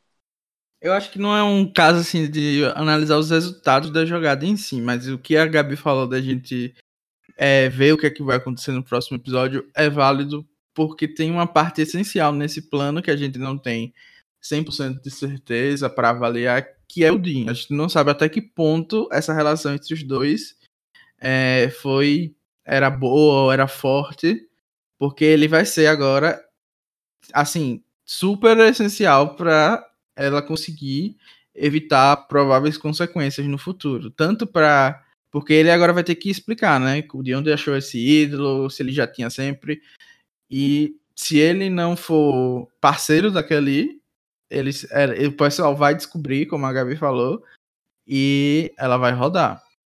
Ou cedo ou tarde, né? se não agora, depois quando for conveniente, ela vai perder um pouco da confiança do pessoal. Então acho que o, os próximos episódios vão ser essenciais pra gente ver até que ponto o Dean foi parceiro daquele nessa jogada. É, ele pode muito bem dizer, ah, eu achei o ídolo depois do boot do Tom. E aí já explicaria por que ele não não utilizou naquele CT específico que ele foi enganado. Ele achava que a Karishma ia sair. Sim. O que eu acho, na real, mais relevante, assim, do tipo, de, de ser analisado depois, é que eu acho que se descobrirem que foi ela, para mim, o mais brilhante do, do plano foi que executou tudo, tipo, através de outras pessoas, sabe? Ela, tipo, pensou fez, fez tudo o que ela queria que, que fosse feito e, tipo, ninguém sabe que foi ela, sabe? Para mim, isso é o mais brilhante do plano. E aí, a partir do momento que descobrirem que foi ela, se descobrirem, ela vai ganhar um alvo que daí, tipo, talvez era melhor ela ter continuado com, com aquele ídolo lá e, tipo, sabe? É, só que ao mesmo tempo, tipo, é aquele negócio que eu falei que, que, tá, jogando assim, às vezes é mais difícil de você ganhar. Mas, tipo, eu tô cansada de, de ter aquelas meninas que nem a Lauren lá no final de Ghost Island. E, e, e tipo, per... e, e, chegar lá na final sabendo que vai perder, entendeu? Tipo, a gente tá com medo pela Missy, a gente tá com medo pela Kelly, a gente tá com medo pela Janet. Só que pelo menos, tipo, elas estão de verdade, para valer. E, tipo assim, o Tony conseguiu fazer isso. Por que, que a Kelly não vai conseguir? E, tipo, a gente fica é, com medo dos nossos favoritos e querendo que as pessoas joguem um jogo perfeito, só que, tipo, às vezes o jogo perfeito é você ser você mesmo e aproveitar as oportunidades, sabe? Eu, eu acho que o que a, o que a Gabi, ou Gabi, enfim, não lembro como é que falava o nome dela, fez na, na, na temporada dela de, de David vs Goliath, eu achei que foi da decisão correta, apesar de ter dado errado. O que o War Dog fez, eu acho que foi a decisão correta, apesar de ter dado errado. Eu acho que é uma questão de timing. E eu acho que, tipo, o da Kelly é o melhor desses três, por exemplo. Tipo, é a pessoa que realmente tá se planejando para ganhar. E é, tipo, e, e, não tá errado. Só que, ao mesmo tempo, é o contrário do que a Janet tá fazendo. Tipo, eu acho que pra, pra, pra Janet jogar o jogo jogando, ela tem que ser a pessoa que ela é. E aí, ela é a pessoa que, tipo, não reclama da, da, das coisas do machismo que ela vê, por exemplo. E ela é a pessoa que todo mundo consegue ir lá e, e fazer aquela conexão pessoal. e passar essa imagem. Tipo, e a Kelly, por outro lado, tipo, para ela ser a pessoa que, que vai virar e falar, olha, isso aqui tá sendo machista, ela também tem que ser a pessoa que vai fazer jogadas, sabe? Então eu acho que é, é, aquele negócio que eu tenho tentado falar faz algum tempo de que as pessoas só conseguem jogar e elas só conseguem ser boas jogadores se elas usarem o melhor delas, se elas jogarem um jogo que é possível para elas, sabe? Não adianta a gente pegar e falar a Kelly tem, tinha que estar tá jogando o jogo que a Janet está jogando para conseguir ganhar ou vice-versa. A gente precisa de todas essas pessoas. É, a gente viu um bom exemplo disso foi que a Aubrey tentou fazer um jogo totalmente diferente em Game Changers e a gente viu o que que deu, né? Tipo, ela tentou fazer um jogo mais parecido com o que tinha vencido a temporada original dela. Uhum. E acabou que tipo, aquele jogo não fazia sentido para ela, né? É, exatamente. Então... Eu acho que a gente tem. Eles têm menos chance de se reinventar que a gente, né? Mas outra. Uh, sobre isso que você falou da, da jogada dar certo ou errado. Uh, fica a dica aí para quem quiser. Foi muito legal o, a Gabi, quando foi eliminada de David vs Goliath, ela, ela falou muito sobre isso no podcast com o Rob. E em algumas entrevistas também, eu acho. Sobre como ninguém estaria falando que a jogada dela foi, tipo, falando que foi uma jogada ruim tivesse dado certo, sabe? E aí ela explicou por que, que ela fez e por que, que ela não se arrepende de ter feito, mesmo que tenha custado a eliminação dela, sabe? Então acho que é um pouco nesse sentido do que tu falou. Ela, ela pontuou muito isso de que, tipo, se ela não tivesse feito aquilo, ela chegaria na final, possivelmente com ele, até inclusive, e que ela não venceria o jogo, sabe? E que ela não, não tava ali pra chegar na final e não vencer o jogo. Exato. É. Tipo, eu, é, é muito esse balanço entre você manter as pessoas que você confia e você estar com pessoas contra quem você pode vencer na final é tipo uma das coisas mais difíceis do tudo. Tipo, é, é, é muito difícil, é refinado pra caramba. Por isso que, tipo, o elemento de sorte das provas às vezes acaba tendo uma, uma grande participação na final do jogo. Porque, tipo, não é simples. Tipo, contra quem a Janet pode vencer, sabe? E, e, e aí ela vai ser completamente leal à aliança dela. E, e será que a, que a Kelly conseguia vencer contra o Jack? A história de Survivor diz que não. Tipo, a história de Survivor diz que sempre que um personagem como Jack chega no final, ele vence. É o personagem que mais tem vitórias na história do jogo.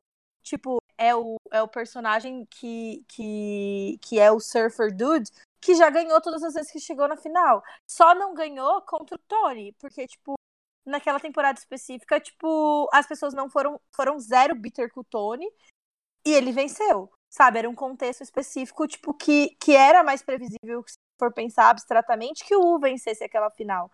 E a gente sabe que provavelmente se o Devon chegasse na final contra a Chris, apesar da Chris merecer vencer, e eu acho que todo mundo na comunidade brasileira acha que a Chris merecia vencer, ela não ia ganhar dele.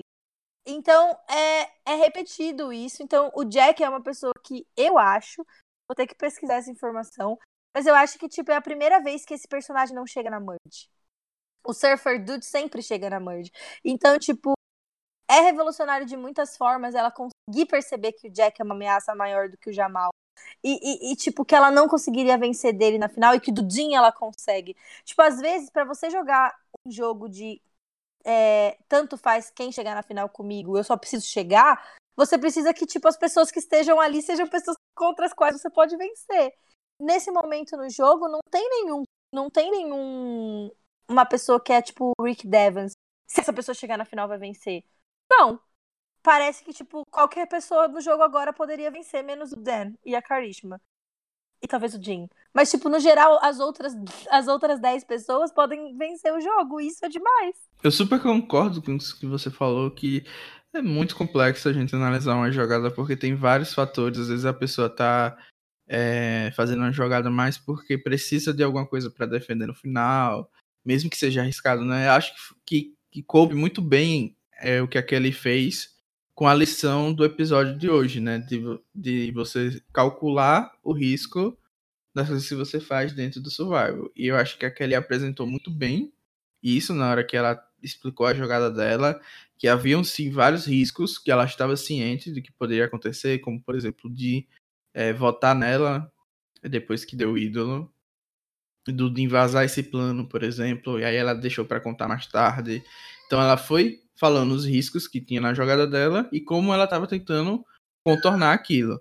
Então, eu acho que tudo que vocês falaram é super plausível e essa é a graça do survival, né? Às vezes a gente faz uma jogada ou eles fazem uma jogada é, que é muito boa, mas aquele 1% de chance dela, tipo, fracassar e acabar com o seu jogo acontece e você simplesmente vai para casa com a tocha apagada. Às vezes é uma twist, às vezes é uma pessoa que surtou naquele momento, às vezes é uma coisa que você fala e alguém entende errado. Então, eu acho que isso tudo vai é, contribuir na hora da gente ver e falar sobre a jogada. Por isso que tem podcast, né? Porque se fosse tudo preto no branco, ninguém ia ficar com vontade de conversar sobre o programa. E eu acho que agora a gente já pode entrar no conselho tribal. E aqui a gente teve, acho que foi o ponto alto do episódio, para minha surpresa, porque eu achava que ia ficar basicamente na jogada, mas não, a gente teve de novo é, é, o assunto né, das, da discussão sobre é, aliança feminina, sobre o papel da mulher dentro do survival. Aqui é levado, acho que a décima potência, e eu estou ansioso para saber o que é que vocês é, acharam sobre isso. Eu sei que a Bia se emocionou bastante, então eu acho que ela vai querer falar bastante disso. Eu acho que, apesar desse CT não ter, não ter tido tantas emoções como vários CTs uh, icônicos que já tivemos em Survivor, ele entraria fácil para minha lista de CTs favoritos, assim. Porque, às vezes, uh, a mensagem, enfim, o contexto todo ali é muito maior do que uma jogada legal, sabe? E, tipo, eu achei que foi incrível. Porque, a, além da, das mulheres uh, ter aquilo que a gente comentou, de saber que ela soube se portar, tipo, no momento em que foi falado, ela já levantou e falou: Olha, eu acho que isso daí é sexista, é machista, enfim. Uh, as pessoas também souberam ouvir e debater sobre, sabe? Tipo, é muito incrível a gente ver pessoas dispostas a conversar sobre isso de forma clara e sem estar tá fazendo um alarde, enfim, sabe? Tipo, se sentindo puramente ofendidos e querendo, tipo, partir pra defensiva, sabe? Então, realmente eu achei sensacional, assim. Eu achei que o episódio como um todo... Fechou o episódio, tipo, de maneira perfeita, assim. E Uh, a narrativa desse episódio, ela foi toda muito, muito legal, assim, desse ponto de vista. E ainda pra coroar, tipo, uma jogada feita por uma mulher, sabe? Tipo, forte, poderosa, enfim, dando certo. Enfim, foi maravilhoso, assim, não tenho o que falar desse CT, sabe? Eu acho que qualquer mulher uh, que tenha, enfim, qualquer mulher mas a gente tem essa vivência no mundo dos jogos que, tipo, já viveu especificamente questões como as que ela retratou ali, do tipo de ser acusada de aliança feminina, às vezes sem nenhum sentido. Uh, a gente se sente, se sente muito representada, é impossível não, não ficar emocionada, sabe? E é, e é como elas pontuaram, é muito raso e chega a ser ofensivo achar que tu vai se aliar com alguém só por, por, por pelo gênero, sendo que existem vários outros fatores, sabe? Então. É, eu, eu acho que tipo, foi muito bonita a colocação da Kelly. É, ela explicou de uma forma muito é, fácil de entender o porquê que, tipo, é arbitrário você pensar que, que as meninas simplesmente vão se unir. E, tipo, ela explicou como que, que é um, um julgamento com dois pesos e duas medidas. Porque tem finais de, de só homem na final e eles não tinham uma aliança masculina, eles só eram três homens aliados. E, tipo, é... e outra coisa que ela fala também é que o número de vezes que alianças femininas existiram em Survivor ultrapassa o medo que as pessoas têm que a aliança feminina exista. Mas ultrapassa em muito. Porque a gente consegue contar nos dedos. As... Tem 39 temporadas de Survivor. E a gente consegue contar, tipo, sei lá, cinco alianças femininas que tiveram, tipo, alguma relevância. Acho que até, até mais aí. Tem muita. Você ultrapassou. Ainda eu só lembro da mesma da Micronésia mesmo.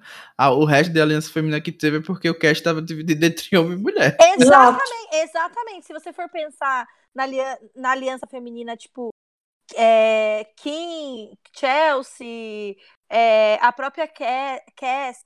Tipo, você, você chega lá na final com elas, só que vocês estavam numa tribo juntas que era só mulher, vocês iam se aliar quem, sabe? Tipo, não faz sentido. E, tipo, ela falou isso de uma forma é, didática, ela mostrou os dados, e, e, e, o mais lindo foi que tinham três, quatro mulheres lá pra. E, tipo, cada uma trouxe a sua, a sua perspectiva sobre essa questão, sabe? Tipo, a Kelly, ela é uma pessoa, tipo, com uma formação universitária super rígida e não sei o que, e aí ela veio e trouxe pra gente, tipo, contexto, números, é, argumentos. E aí, só que, tipo, quando a gente vai vendo as outras pessoas falarem, sabe? Tipo, a própria Nora, é, o Jamal disse, tipo assim, ah, é... mas eu não tô sendo arbitrário, porque nesse contexto específico eu tenho razão. Nora, não é verdade? Eu não tenho razão? Tipo, que foi uma resposta adequada pro Jamal dar, sabe? Tipo, eu entendo o que você tá falando e eu concordo. Mas, tipo, nesse caso, tem gente tentando fazer aliança feminina. O que... E aí a Nora vem e fala: É, não, é verdade. Eu acho as mulheres fortes, eu acho as mulheres fodas, eu tô torcendo para outras mulheres fortes se darem bem. É da hora pra caralho. Eu quero uma aliança feminina. O que também é uma visão, tipo, super justa, super correta e, e, e assim, também reflete um pouco do que acontece nos jogos, sabe? Tipo, é uma via de mão dupla no sentido de que, tipo, a gente quer ver as outras mulheres se darem bem. Tipo, eu queria ver uma mulher ganhando meu Stars, sabe? É, pode parecer idiota, e pode parecer tipo, ai, e as conexões que vocês têm no um a um? Tá bom, mas eu fui jogar um, um All Stars comemorativo da franquia, tipo, e só tinha cinco mulheres, sabe? E 25 homens. Não, não é justo, não é certo. Então, tipo, eu quero que o máximo de meninas possíveis ganhem, porque eu quero que a gente, tipo, tenha um espaço também. E quando a gente tiver 30 homens vencedores e 30 mulheres vencedoras, essa, é, o gênero não vai ser mais tão importante, porque a gente já conquistou o nosso espaço. Eu acho que, que, tipo, ao mesmo tempo que a gente tenta lutar contra o fato de que é sexista as pessoas acharem que a gente vai ter uma aliança feminina só por isso, ao mesmo tempo a gente quer fazer as alianças femininas porque a gente tá torcendo pelas outras mulheres. Porque se não for a gente, a gente quer que seja outra, sabe? Porque, tipo, a gente sabe que a gente tá desbalanceado, que a nossa chance é menor. Tipo, a gente tá em menor número no geral. No caso de Survivor, é uma questão de cast. A gente sabe que, no geral, os homens têm mais chance de ser bem-sucedidos porque as twists são melhores para eles, as provas são melhores para eles, os casts, os casts têm mais facilidade. Então, é um balanço muito difícil. Difícil, tipo, porque na vida real não é difícil você tem que se ajudar, porque a gente está trabalhando em grupo para que todos sejam melhores, né? Então, tipo, na vida real é fácil, mas em Survivor é difícil. Porque no lugar do Jamal, ele quer ganhar um milhão de dólares, ele não quer ver a sociedade ser menos machista, sabe? Tipo, ele quer, mas desde que não atrapalhe a chance dele de ganhar. Então, é muito complexo. E, e, e eu acho que, tipo, esse CT extraiu todas essas complexidades. Eu gostei muito da, do, do, de ouvir a Nora falar. E eu também gostei de, de ouvir o que a Karishma e o que a Janet tinham para dizer. Porque a gente vê na, na, no episódio que a Karishma, no episódio não, né? Na temporada, que a Karishma vem de um contexto de bem particular sobre a feminilidade dela, né? Sobre até onde ela pode exercer os direitos sobre o corpo e tudo mais. Então, tipo, ela virar também e dizer, tipo, que, que é um reflexo da sociedade, tipo, é uma, uma é a pessoa adequada para ter essa fala, porque, tipo, olha só como que na vida dela isso está refletindo, sabe? Tipo, o fato dela ter saído da casa dos pais e, tipo, poder estar tá realizando o sonho dela, que talvez outra pessoa com a mesma história que ela não poderia ter realizado alguns tempos atrás. Ela tem dificuldade de socialização, ela não é a melhor jogadora de Survivor, mas, tipo, como que ela seria a melhor jogadora de Survivor se a gente considerar da onde ela vem? E que ela é a primeira pessoa em 39 temporadas que é da etnia dela jogando Survivor. Então é muito legal, é muito complexo, é lindo, é tipo de chorar. Não tem como você não chorar assistindo isso, porque é muito bonito. E, e, e depois a gente ainda fecha com a Janet falando que que as mulheres precisam, tipo, que você achar que uma mulher vai se aproximar da outra só por conta do gênero, é inferiorizar, é desumanizar.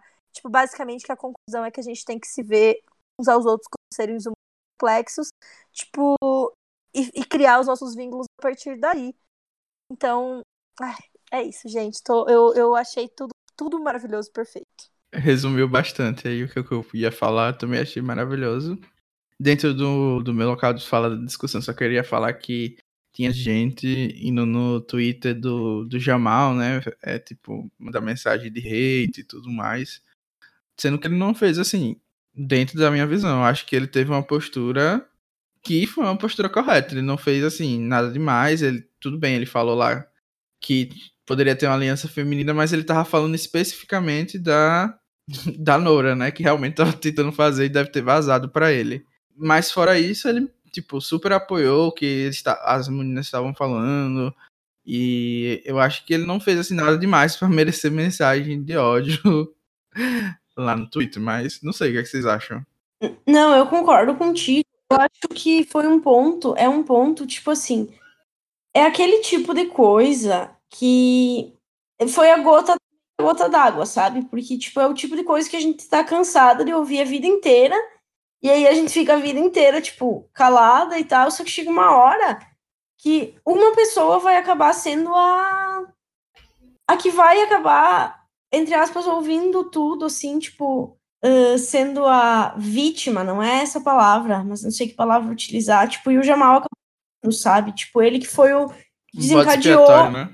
Isso, mas, tipo, não é contra ele, entendeu? É contra o sistema, é contra esse tudo isso que tá aí, sabe? E ele acabou sendo a pessoa que, tipo, foi a hora que as mulheres resolveram falar que não dá mais pra ficar com esse medo irracional de alianças femininas em Survivor, sabe? E o que eu acho fundamental também, desculpa interromper, é que não tem essa aliança feminina ainda concretizada, porque aí não tem como a pessoa falar, ah, elas estão dizendo isso só para disfarçar a aliança feminina que elas construíram. Foi tipo, não tem nem como, porque eu acho super que se tivesse aliança feminina e aí elas estivessem falando, ah, vocês só estão com medo da aliança feminina por causa é, do passado, porque tá sempre falando das mulheres. E tivesse aliança feminina, ia dizer que era jogo, entendeu? Mas não. Foi um debate puro e só porque realmente tipo, tá na gota d'água, como você falou.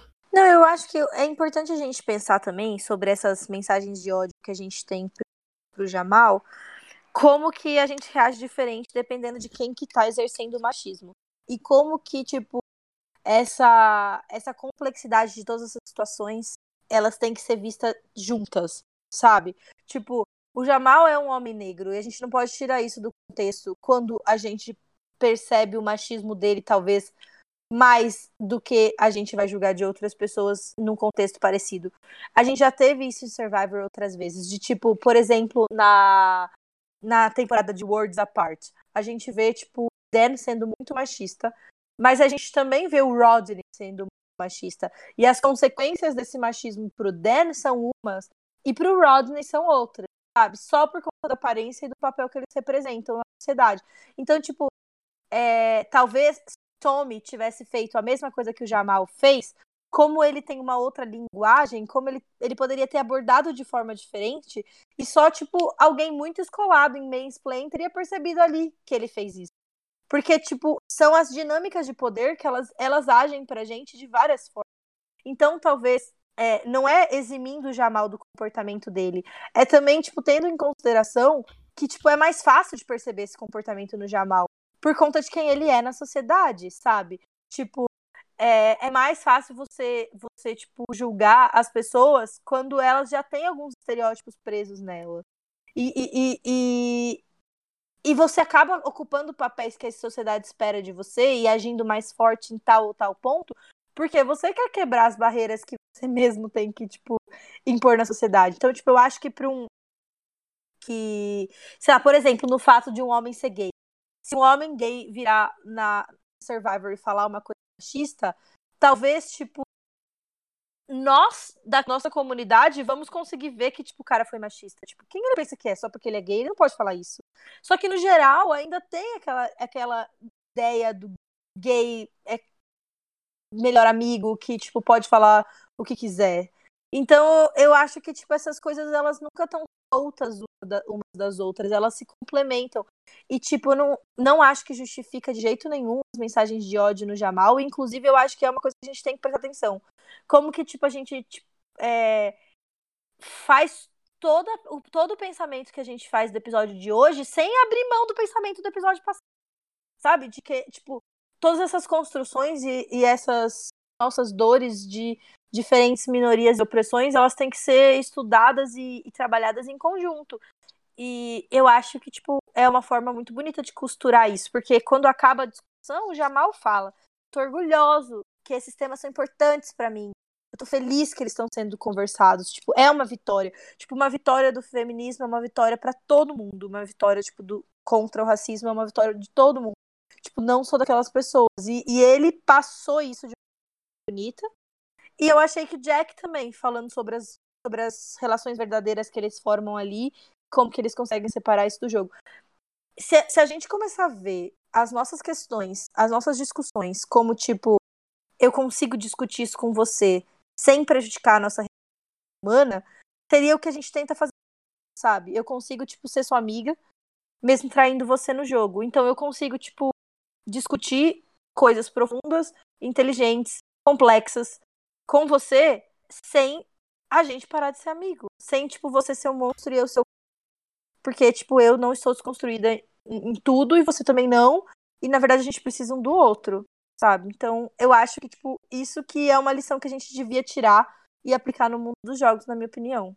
E o, só pra terminar, né, essa parte aí da, dessa discussão do Jamal, o Jamal também tem recebido já comentários de, de, de hate, não sei se de hate seria o nome, mas comentários falando sobre a aparência dele. Ai, é, tipo, sério? Uhum, Mas tipo... como as tipo pessoas não prestam, é tão difícil. Eu aqui querer, achando que a humanidade está evoluindo, depois, dois segundos depois, as pessoas não prestam. É, falando assim, ah, você precisa de um do sutiã, né? Porque tem cenas dele sem camisa e ele tem um, um peito. Então, ele destacou isso lá no, no Twitter dele também, de algumas pessoas mandando esse tipo de mensagem, reforçando que ele não tem vergonha do corpo dele. Então, Assim, é muito difícil você ser participante de reality show, viu? Tem que ter muita coragem, muita cabeça. Sim, é verdade, concordo. É, Gabi, quer, fazer, quer falar mais alguma coisa sobre tudo isso que a gente falou? Acho que não, acho que era isso. Vocês pontuaram muito bem também. Foi simplesmente maravilhoso, perfeito. Tudo para mim. E a gente falou bastante né, no episódio também, já antes, sobre isso aqui. Ah, bom, aí a gente ainda tem o voto, né? Que aconteceu também. tipo, não foi o mais importante desse episódio, mas teve é, voto. A gente tá que nem o, o Jeff, né? Ah, eu não acredito que depois disso tudo a gente tem que votar. Alguém vai ter que ser eliminado. Ah, é o contrário do conselho lá de Game Changers, né? Que não, a gente não precisa votar nesse aqui, a gente não queria que tivesse voto por um motivo bom. Naquele foi simplesmente. Não sei nem porque eu lembrei. Enfim. É, a gente vai então para a votação, né? Fala um pouquinho sobre sobre o voto em si e o Dean acaba usando o ídolo, chocando todo mundo. E eu amo que ele sempre fica numa pose assim, sabe, muito engraçada, cruzando as perninhas. Comentários aleatórios, mas eu, eu acho muito engraçado o jeito que ele que ele se a postura dele, né? É, enfim, o que, é que vocês acharam ali de tipo aquele fingindo, meio que Sarah Lancina, fingindo para como é o nome da Sierra da Thomas, que, que não sabia do plano. O que vocês acham? Ela finge muito bem, né? Ela, ela deve ter alguma formação em artes cênicas, não é possível, porque ela fingiu muito bem. E aquela vez que ela, que ela voltou com o ídolo no cabelo, ela fingiu muito bem também. Achei é, bem assustador, verdade, gente. Tinha até esquecido desse negócio do cabelo. Também esqueci. É, eu não reparei como o Jim senta, vou ficar mais atenta. Eu achei que, tipo, foi muito legal eles mostrarem pra gente que a Nora falou, ué, por que, que ele não usou isso? Que a gente até já comentou. Mas eu acho que, tipo, dá uma complexidade pro personagem da Nora fantástico. Eu, eu realmente gostei. Sinceramente, até se a Nora ganhasse a temporada, eu ia ficar feliz. Eu, eu acho, tipo, ela um personagem fantástico. E aí, que, e aí a gente chega, tipo, numa outra coisa muito louca. O Jamal usa dele na Nora. O que, que vocês acharam disso? Isso eu não esperava, me surpreendeu. Sim, na hora eu pensei, pronto, vai, sa vai sair por causa disso. Eu também achei. Ia ser mais icônico ainda, mas. Eu também Não achei. E, e- e o Rob achou bem, né? Porque na hora que ele usa. Claro que a gente não sabe se a edição mudou as coisas de lugar, mas vamos fingir que a gente acredita. Na hora que o Jamal usa o ídolo, corta pro Rob falando: This is a mistake. E, tipo, eu, eu, eu não queria que o Jamal saísse, eu preferia que fosse o Jack. Então eu acho que acabou tudo bem, né? Mas como que vocês acham que, que isso vai afetar o relacionamento dele com a Nora? Você acha que a Nora. Vocês acham que a Nora vai ser super grata a ele? eu acho que a Nora não vai ser grata com, nin- com ninguém. Eu acho que é, o que ela quer mesmo é a aliança feminina dela, e é isso aí. Ai, não sei. Eu acho tipo, se o Jamal fosse perto, ele grudava na Nora agora. Tipo, pelo menos da perspectiva do Jamal, eu acho que o mais interessante pra ele seria chegar na final, tipo, com a Nora e com o Dean, por exemplo. Tipo, o legal em Survivor é todo mundo tá tentando fazer o melhor pra você mesmo, né? Apesar de, tipo, claro, a gente quer que as meninas ganhem o jogo, porque, tipo, ia ser icônico. Mas, tipo, da perspectiva do Jamal, tentar ficar, tipo, melhor amigo da Nora, agora que o Jack saiu, seria, tipo, o ideal, vocês não acham? Eu acho que ele tentar juntar os. Não sei se vai fazer sentido. Eu acho que é o que faz Eu acho sentido que mesmo. sim, mas eu, eu acho que sim, mas eu não quero nem trabalhar com a possibilidade de um homem vencer essa temporada, Beatriz. Mas, mas eu acho que o Jamal é um bom winner também. Ai, mas é um bom hino, mas já teve Ai, mas não é essa questão, tipo. É, não, tudo bem, eu, eu, eu entendo vocês, mas é que, tipo, eu não quero criar expectativas delusional. Não quer acreditar no F3 feminino, Beatriz. É isso que você tá falando. Não vai acreditar no F3 Eu já, feminino. eu já sofri demais por isso, sabe? Eu não quero sofrer mais. Eu tinha certeza que a Kara ia levar o Bo David versus Goliath e eu tive que aceitar aquele branquelo chato. Não, ah, não dá. E aí, depois disso, tipo, a gente tem a Sandra sendo Sandra maravilhosa. Then they got. Sandra perfeita. A gente podia ter a Sandra em todas as 40 temporadas de Survivor, né? Todas, ela nunca para de ser sensacional. Não existe uma vez que ela abre a boca que o que sai da boca dela não é perfeito. Uma vez, nenhuma. Ai, a Sandra é um ícone. Tudo bem que eu amo o Rob também, mas por outro motivo. Sandra é icônica E aí, também. o... mas a- o Rob eu não gosto muito, mas a Sandra. é, Gabi, mas ícone. é, é, tá. Nem vamos comentar o motivo de você não gostar do Rob. Você, tipo, não. você não consegue enxergar nele aquilo que você sabe. Aí a gente tem o Jeff falando que por isso que Survivor é relevante depois de todo esse tempo. E eu acho que, tipo, isso faz com que, tipo, por mais que as pessoas do, do Survivor brasileiro, do fandom brasileiro, não gostem do Jeff, não existe Survivor sem o Jeff. Tipo, ele. Ele, ele comprou o projeto, ele acreditou no projeto, e, tipo, a empolgação dele e, tipo, a forma como ele se dedica para Survivor são partes, na minha opinião, é, quase que essenciais para que a gente esteja na temporada 39, sabe? Eu acho que, tipo, ele tem uma capacidade, dentro das limitações dele, que são muitas, de enxergar quão incrível, maravilhoso e, e até necessário ser, sabe? Tipo, eu acho que, tipo, é aquele negócio da vida imita a arte, a arte imita a vida. Tipo, se em 2000, lá atrás, não tivesse o Richard Hatch de saia falando que era homossexual em Survivor, abertamente, talvez, tipo, muita coisa não teria sido do jeito que foi. Eu acho que faz diferença. Eu acho que, tipo, a, a narrativa, hege- hege- hege- hegemonias de narrativas são as coisas mais importantes para fazer a população pensar. E, tipo, isso é através da cultura. E, e Survivor é cultura. Tipo, reality show é cultura. Talvez, às vezes, uma cultura mais avant-garde do que seria, tipo, uma cultura produzida para cinema ou para séries escritas. Porque, tipo, são as pessoas que estão produzindo aquela realidade em tempo real, sabe? Claro que a gente tem porcaria, que são feitas só pra, tipo, ter entretenimento barato. Mas nem tudo é isso. Eu acho que as pessoas que não assistem reality show estão perdendo um, um- uma coisa muito boa e, tipo, uma chance de pensar sobre si mesmo e sobre a sociedade muito relevante. Tipo, se. E eu acho que a gente, se a gente não achasse isso importante, por mais que a gente leve na brincadeira às vezes, a gente não ficava três horas gravando um podcast e não tinham pessoas que tinham três horas pra ouvir o podcast também. Então, tipo, pra mim, essa frase do Jeff é, é o mais importante de tudo, porque, tipo, as questões vão continuar mudando. E, e tudo que pra hoje, pra gente hoje é uma pauta de luta, vão ter questões novas daqui 10 anos que a gente não pensou, porque a nossa realidade não permitia a gente pensar. E, e, e por isso o Survivor sempre vai ser relevante. Sempre vai ser relevante, sabe? Porque, tipo, são as dinâmicas da, da sociedade e do nosso tempo e daquelas pessoas específicas. É como se pegasse todas as coisas que são importantes e colocassem juntas, sabe? numa mistura. É, que é, são os contextos sociais e as individualidades competindo para ver quem que vai prevalecer naqueles contextos. Então, é isso, gente. Tipo, eu amo Survivor. Survivor tipo, é uma das coisas mais importantes da minha vida. E, e eu acho que, que é porque dá para você tirar dali muita coisa importante e boa pra, pra sua própria vida e pra vida das pessoas à sua volta. É isso. Eu acho que a gente vinha comentando sobre como tava demorando pra. Tipo, demorou muito pra gente poder ter algumas narrativas femininas, assim, no programa e como ainda, apesar da sociedade estar tá se modificando tanto, Survivor parecia um pouco atrasado com essas questões. Uhum. Então, tipo, parece que esse episódio veio, assim, para lavar um pouco a alma da gente, sabe? Que tava pedindo tanto, falando tanto sobre a necessidade disso. Vinha caminhando a passos lentos, eu acho que a Angelina teve um papel muito importante, sim.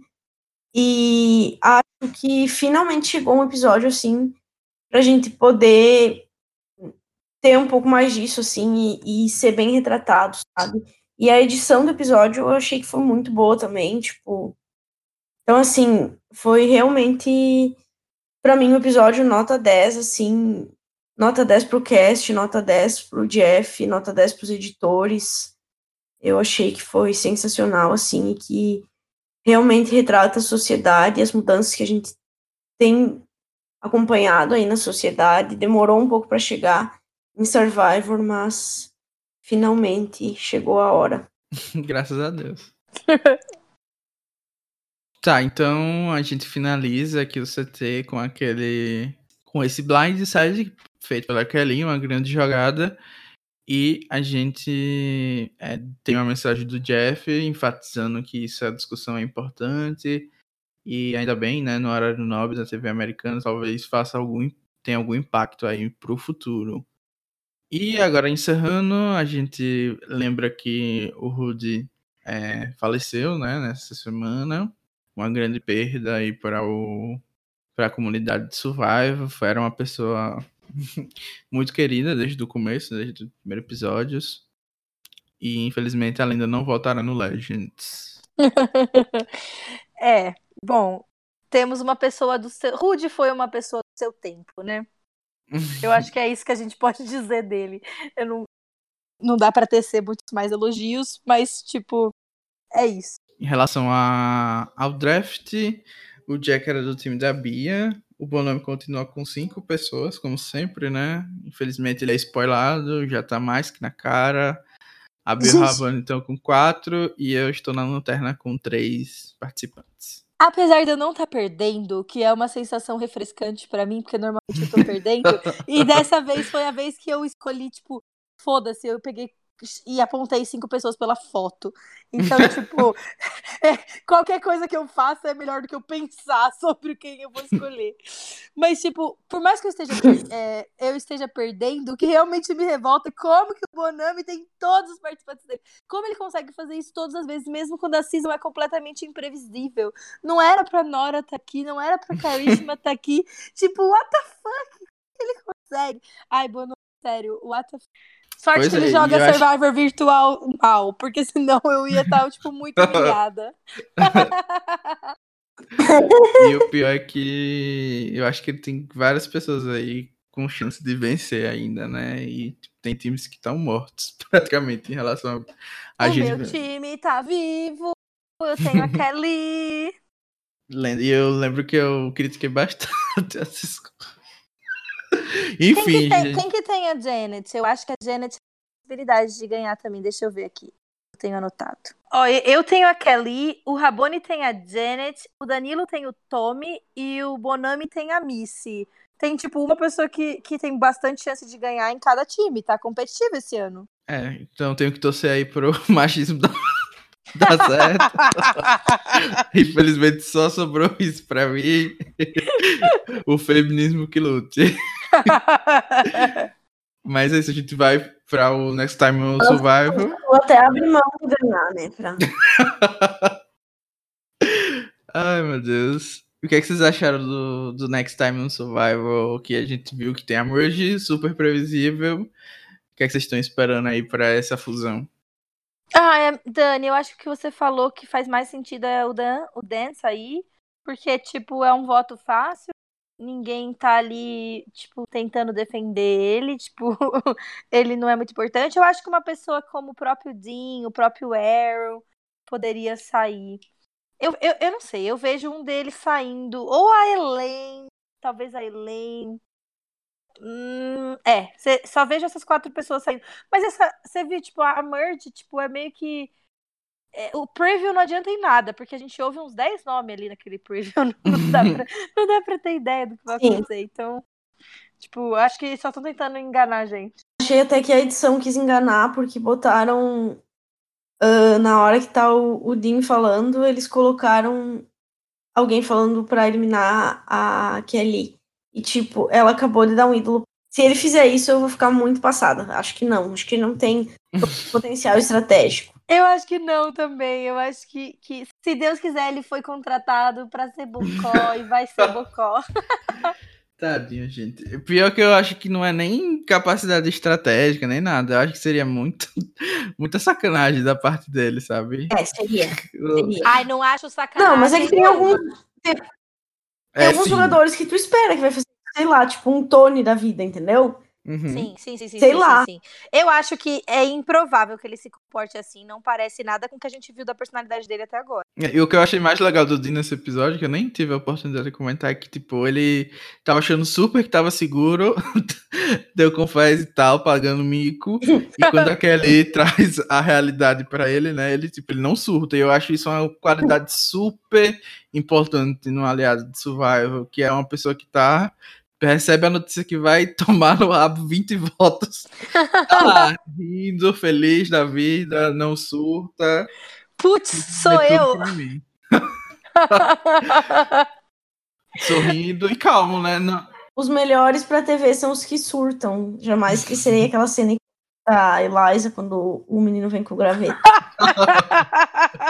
Ai, é basicamente isso. De um lado do espectro de Good TV, a gente tem a Eliza. E do outro lado a gente tem o Dean. Não, mentira, gente. O Dean até, tipo, tá rendendo alguma coisa. Mas é. É não dá para saber o que vai acontecer no episódio seguinte, o que é ótimo, isso quer dizer que não é previsível. A gente tem várias pessoas torcíveis e, e, e nenhuma muito absurdamente repugnante. A pessoa pior que tem na temporada é o Dan, depois o Dean. Então, tipo, também não é todo ruim. Pra Survivor tá até que bom.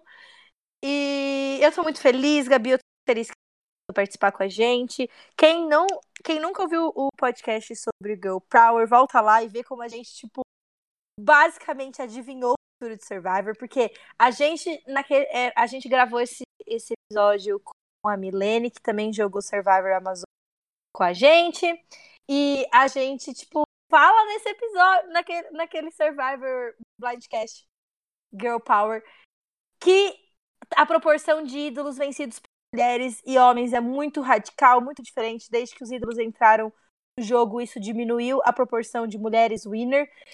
E aí a Angelina vem e fala disso temporada depois, sabe? Então nós estamos, tipo, colocando essas coisas no universo. Não sei do que vocês acreditam, tipo, não importa, porque para mim eu acredito que tá tudo junto e misturado. e eu acho que. Mas não importa. É, não importa, eu acredito, eu acredito que a gente tem que falar sobre essas coisas porque as coisas começam a mudar. Eu acho que, tipo, é uma reação em cadeia. E, e, e, claro, obviamente que a gente influenciou o programa, mas eu acho que a gente tem que, tipo, é, falar das coisas que a gente acha importante, ainda que isso não esteja refletindo na realidade, porque, tipo, faz parte da realidade também, sabe? A gente tem que construir a realidade que a gente quer. E então vá lá, ouça o Blindcast do Girl Power, ver se tem coisas que tipo já ficaram ultrapassadas, se tiver que, que fazer outra a gente faz. Se vocês tiverem outras ideias de temas que são importantes para ser discutidos, vem no meu PVT, fala Bia, eu quero falar sobre isso, vem no PVT dos meninos. É, tem espaço aqui, a gente quer trazer essas discussões. Quando acabar a temporada, a gente vai fazer, a gente sempre faz o off-season tentando trazer o máximo de coisas diferentes. Tanto coisas sobre jogo divertidas e leves, quanto coisas sobre, tipo, é, esses temas importantes que Survivor toca. Então, falem pra gente se gostaram, voltem para ouvir o que vocês não ouviram ainda, deem dicas do que, do que, ouvi, do que a gente faz pra, daqui para frente. E é isso, estou muito contente. Obrigada, Dan. Obrigada, Gabi. Adorei participar do podcast com vocês hoje. Ah, eu também amei. Muito obrigado aí todo mundo que ouviu. Não tem muita coisa para falar, para me despedir. Apenas obrigado, tchau. Obrigada, pessoal, pelo convite. É um prazer estar aqui, principalmente falando de um tema tão importante para todo mundo, tão importante para mim. Então, obrigada aí pela lembrança mais uma vez. E sucesso aí pro resto da temporada, que no final tenhamos uma mulher winner, por favor. Amém, que seja Kelly que tá no meu time. Seja. Por favor. Digam se a filha. Do... Eu tô lendo aqui, mas. O Jeff não tem filha biológica. É uma tal de Ava que chama ele de pai. Depois vejam aí se essa Ava é feminina. É filha da mulher dele, é, entea... é, é enteada. É enteada, isso. É enteada. Enfim, gente, é isso. Tchau. Tchau, gente. Beijo. Até semana que vem. Beijos. Tchau.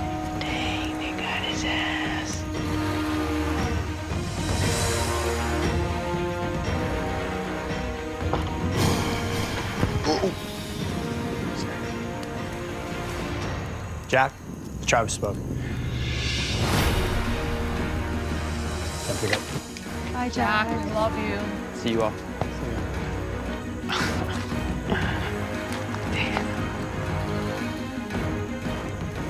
I'm sorry you based that on me. Well, it's nights like tonight that have kept Survivor relevant for going on 20 years. Because you take a group of people and you force them to make their own society. And quite often, that society that you form is a reflection of the greater society. And then the twist, you gotta vote them out. Grab your torches, head back to camp. Good night.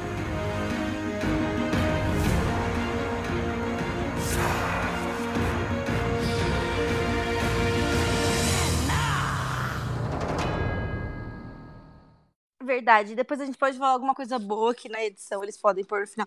Nem sei se vai ter edição esse episódio, né? Porque talvez não dê tempo do Rabone editar. Bom, então se acho que a gente. Se não tiver edição, é melhor a gente sabe agora do começo, né? Senão a gente não repete nada, ten- tenta fazer como se fosse ao vivo mesmo. Gente- Ah, não, mas eu acho que. Ah, se eles não falaram que não dava pra ter, eu acho que é porque dá, né? Tá, vou só perguntar aqui Tá. no grupo. Só que o Rabone tá, tá na, tá Tá na prova. Hum. É. Então vamos fazer normal mesmo. Eles que lutem.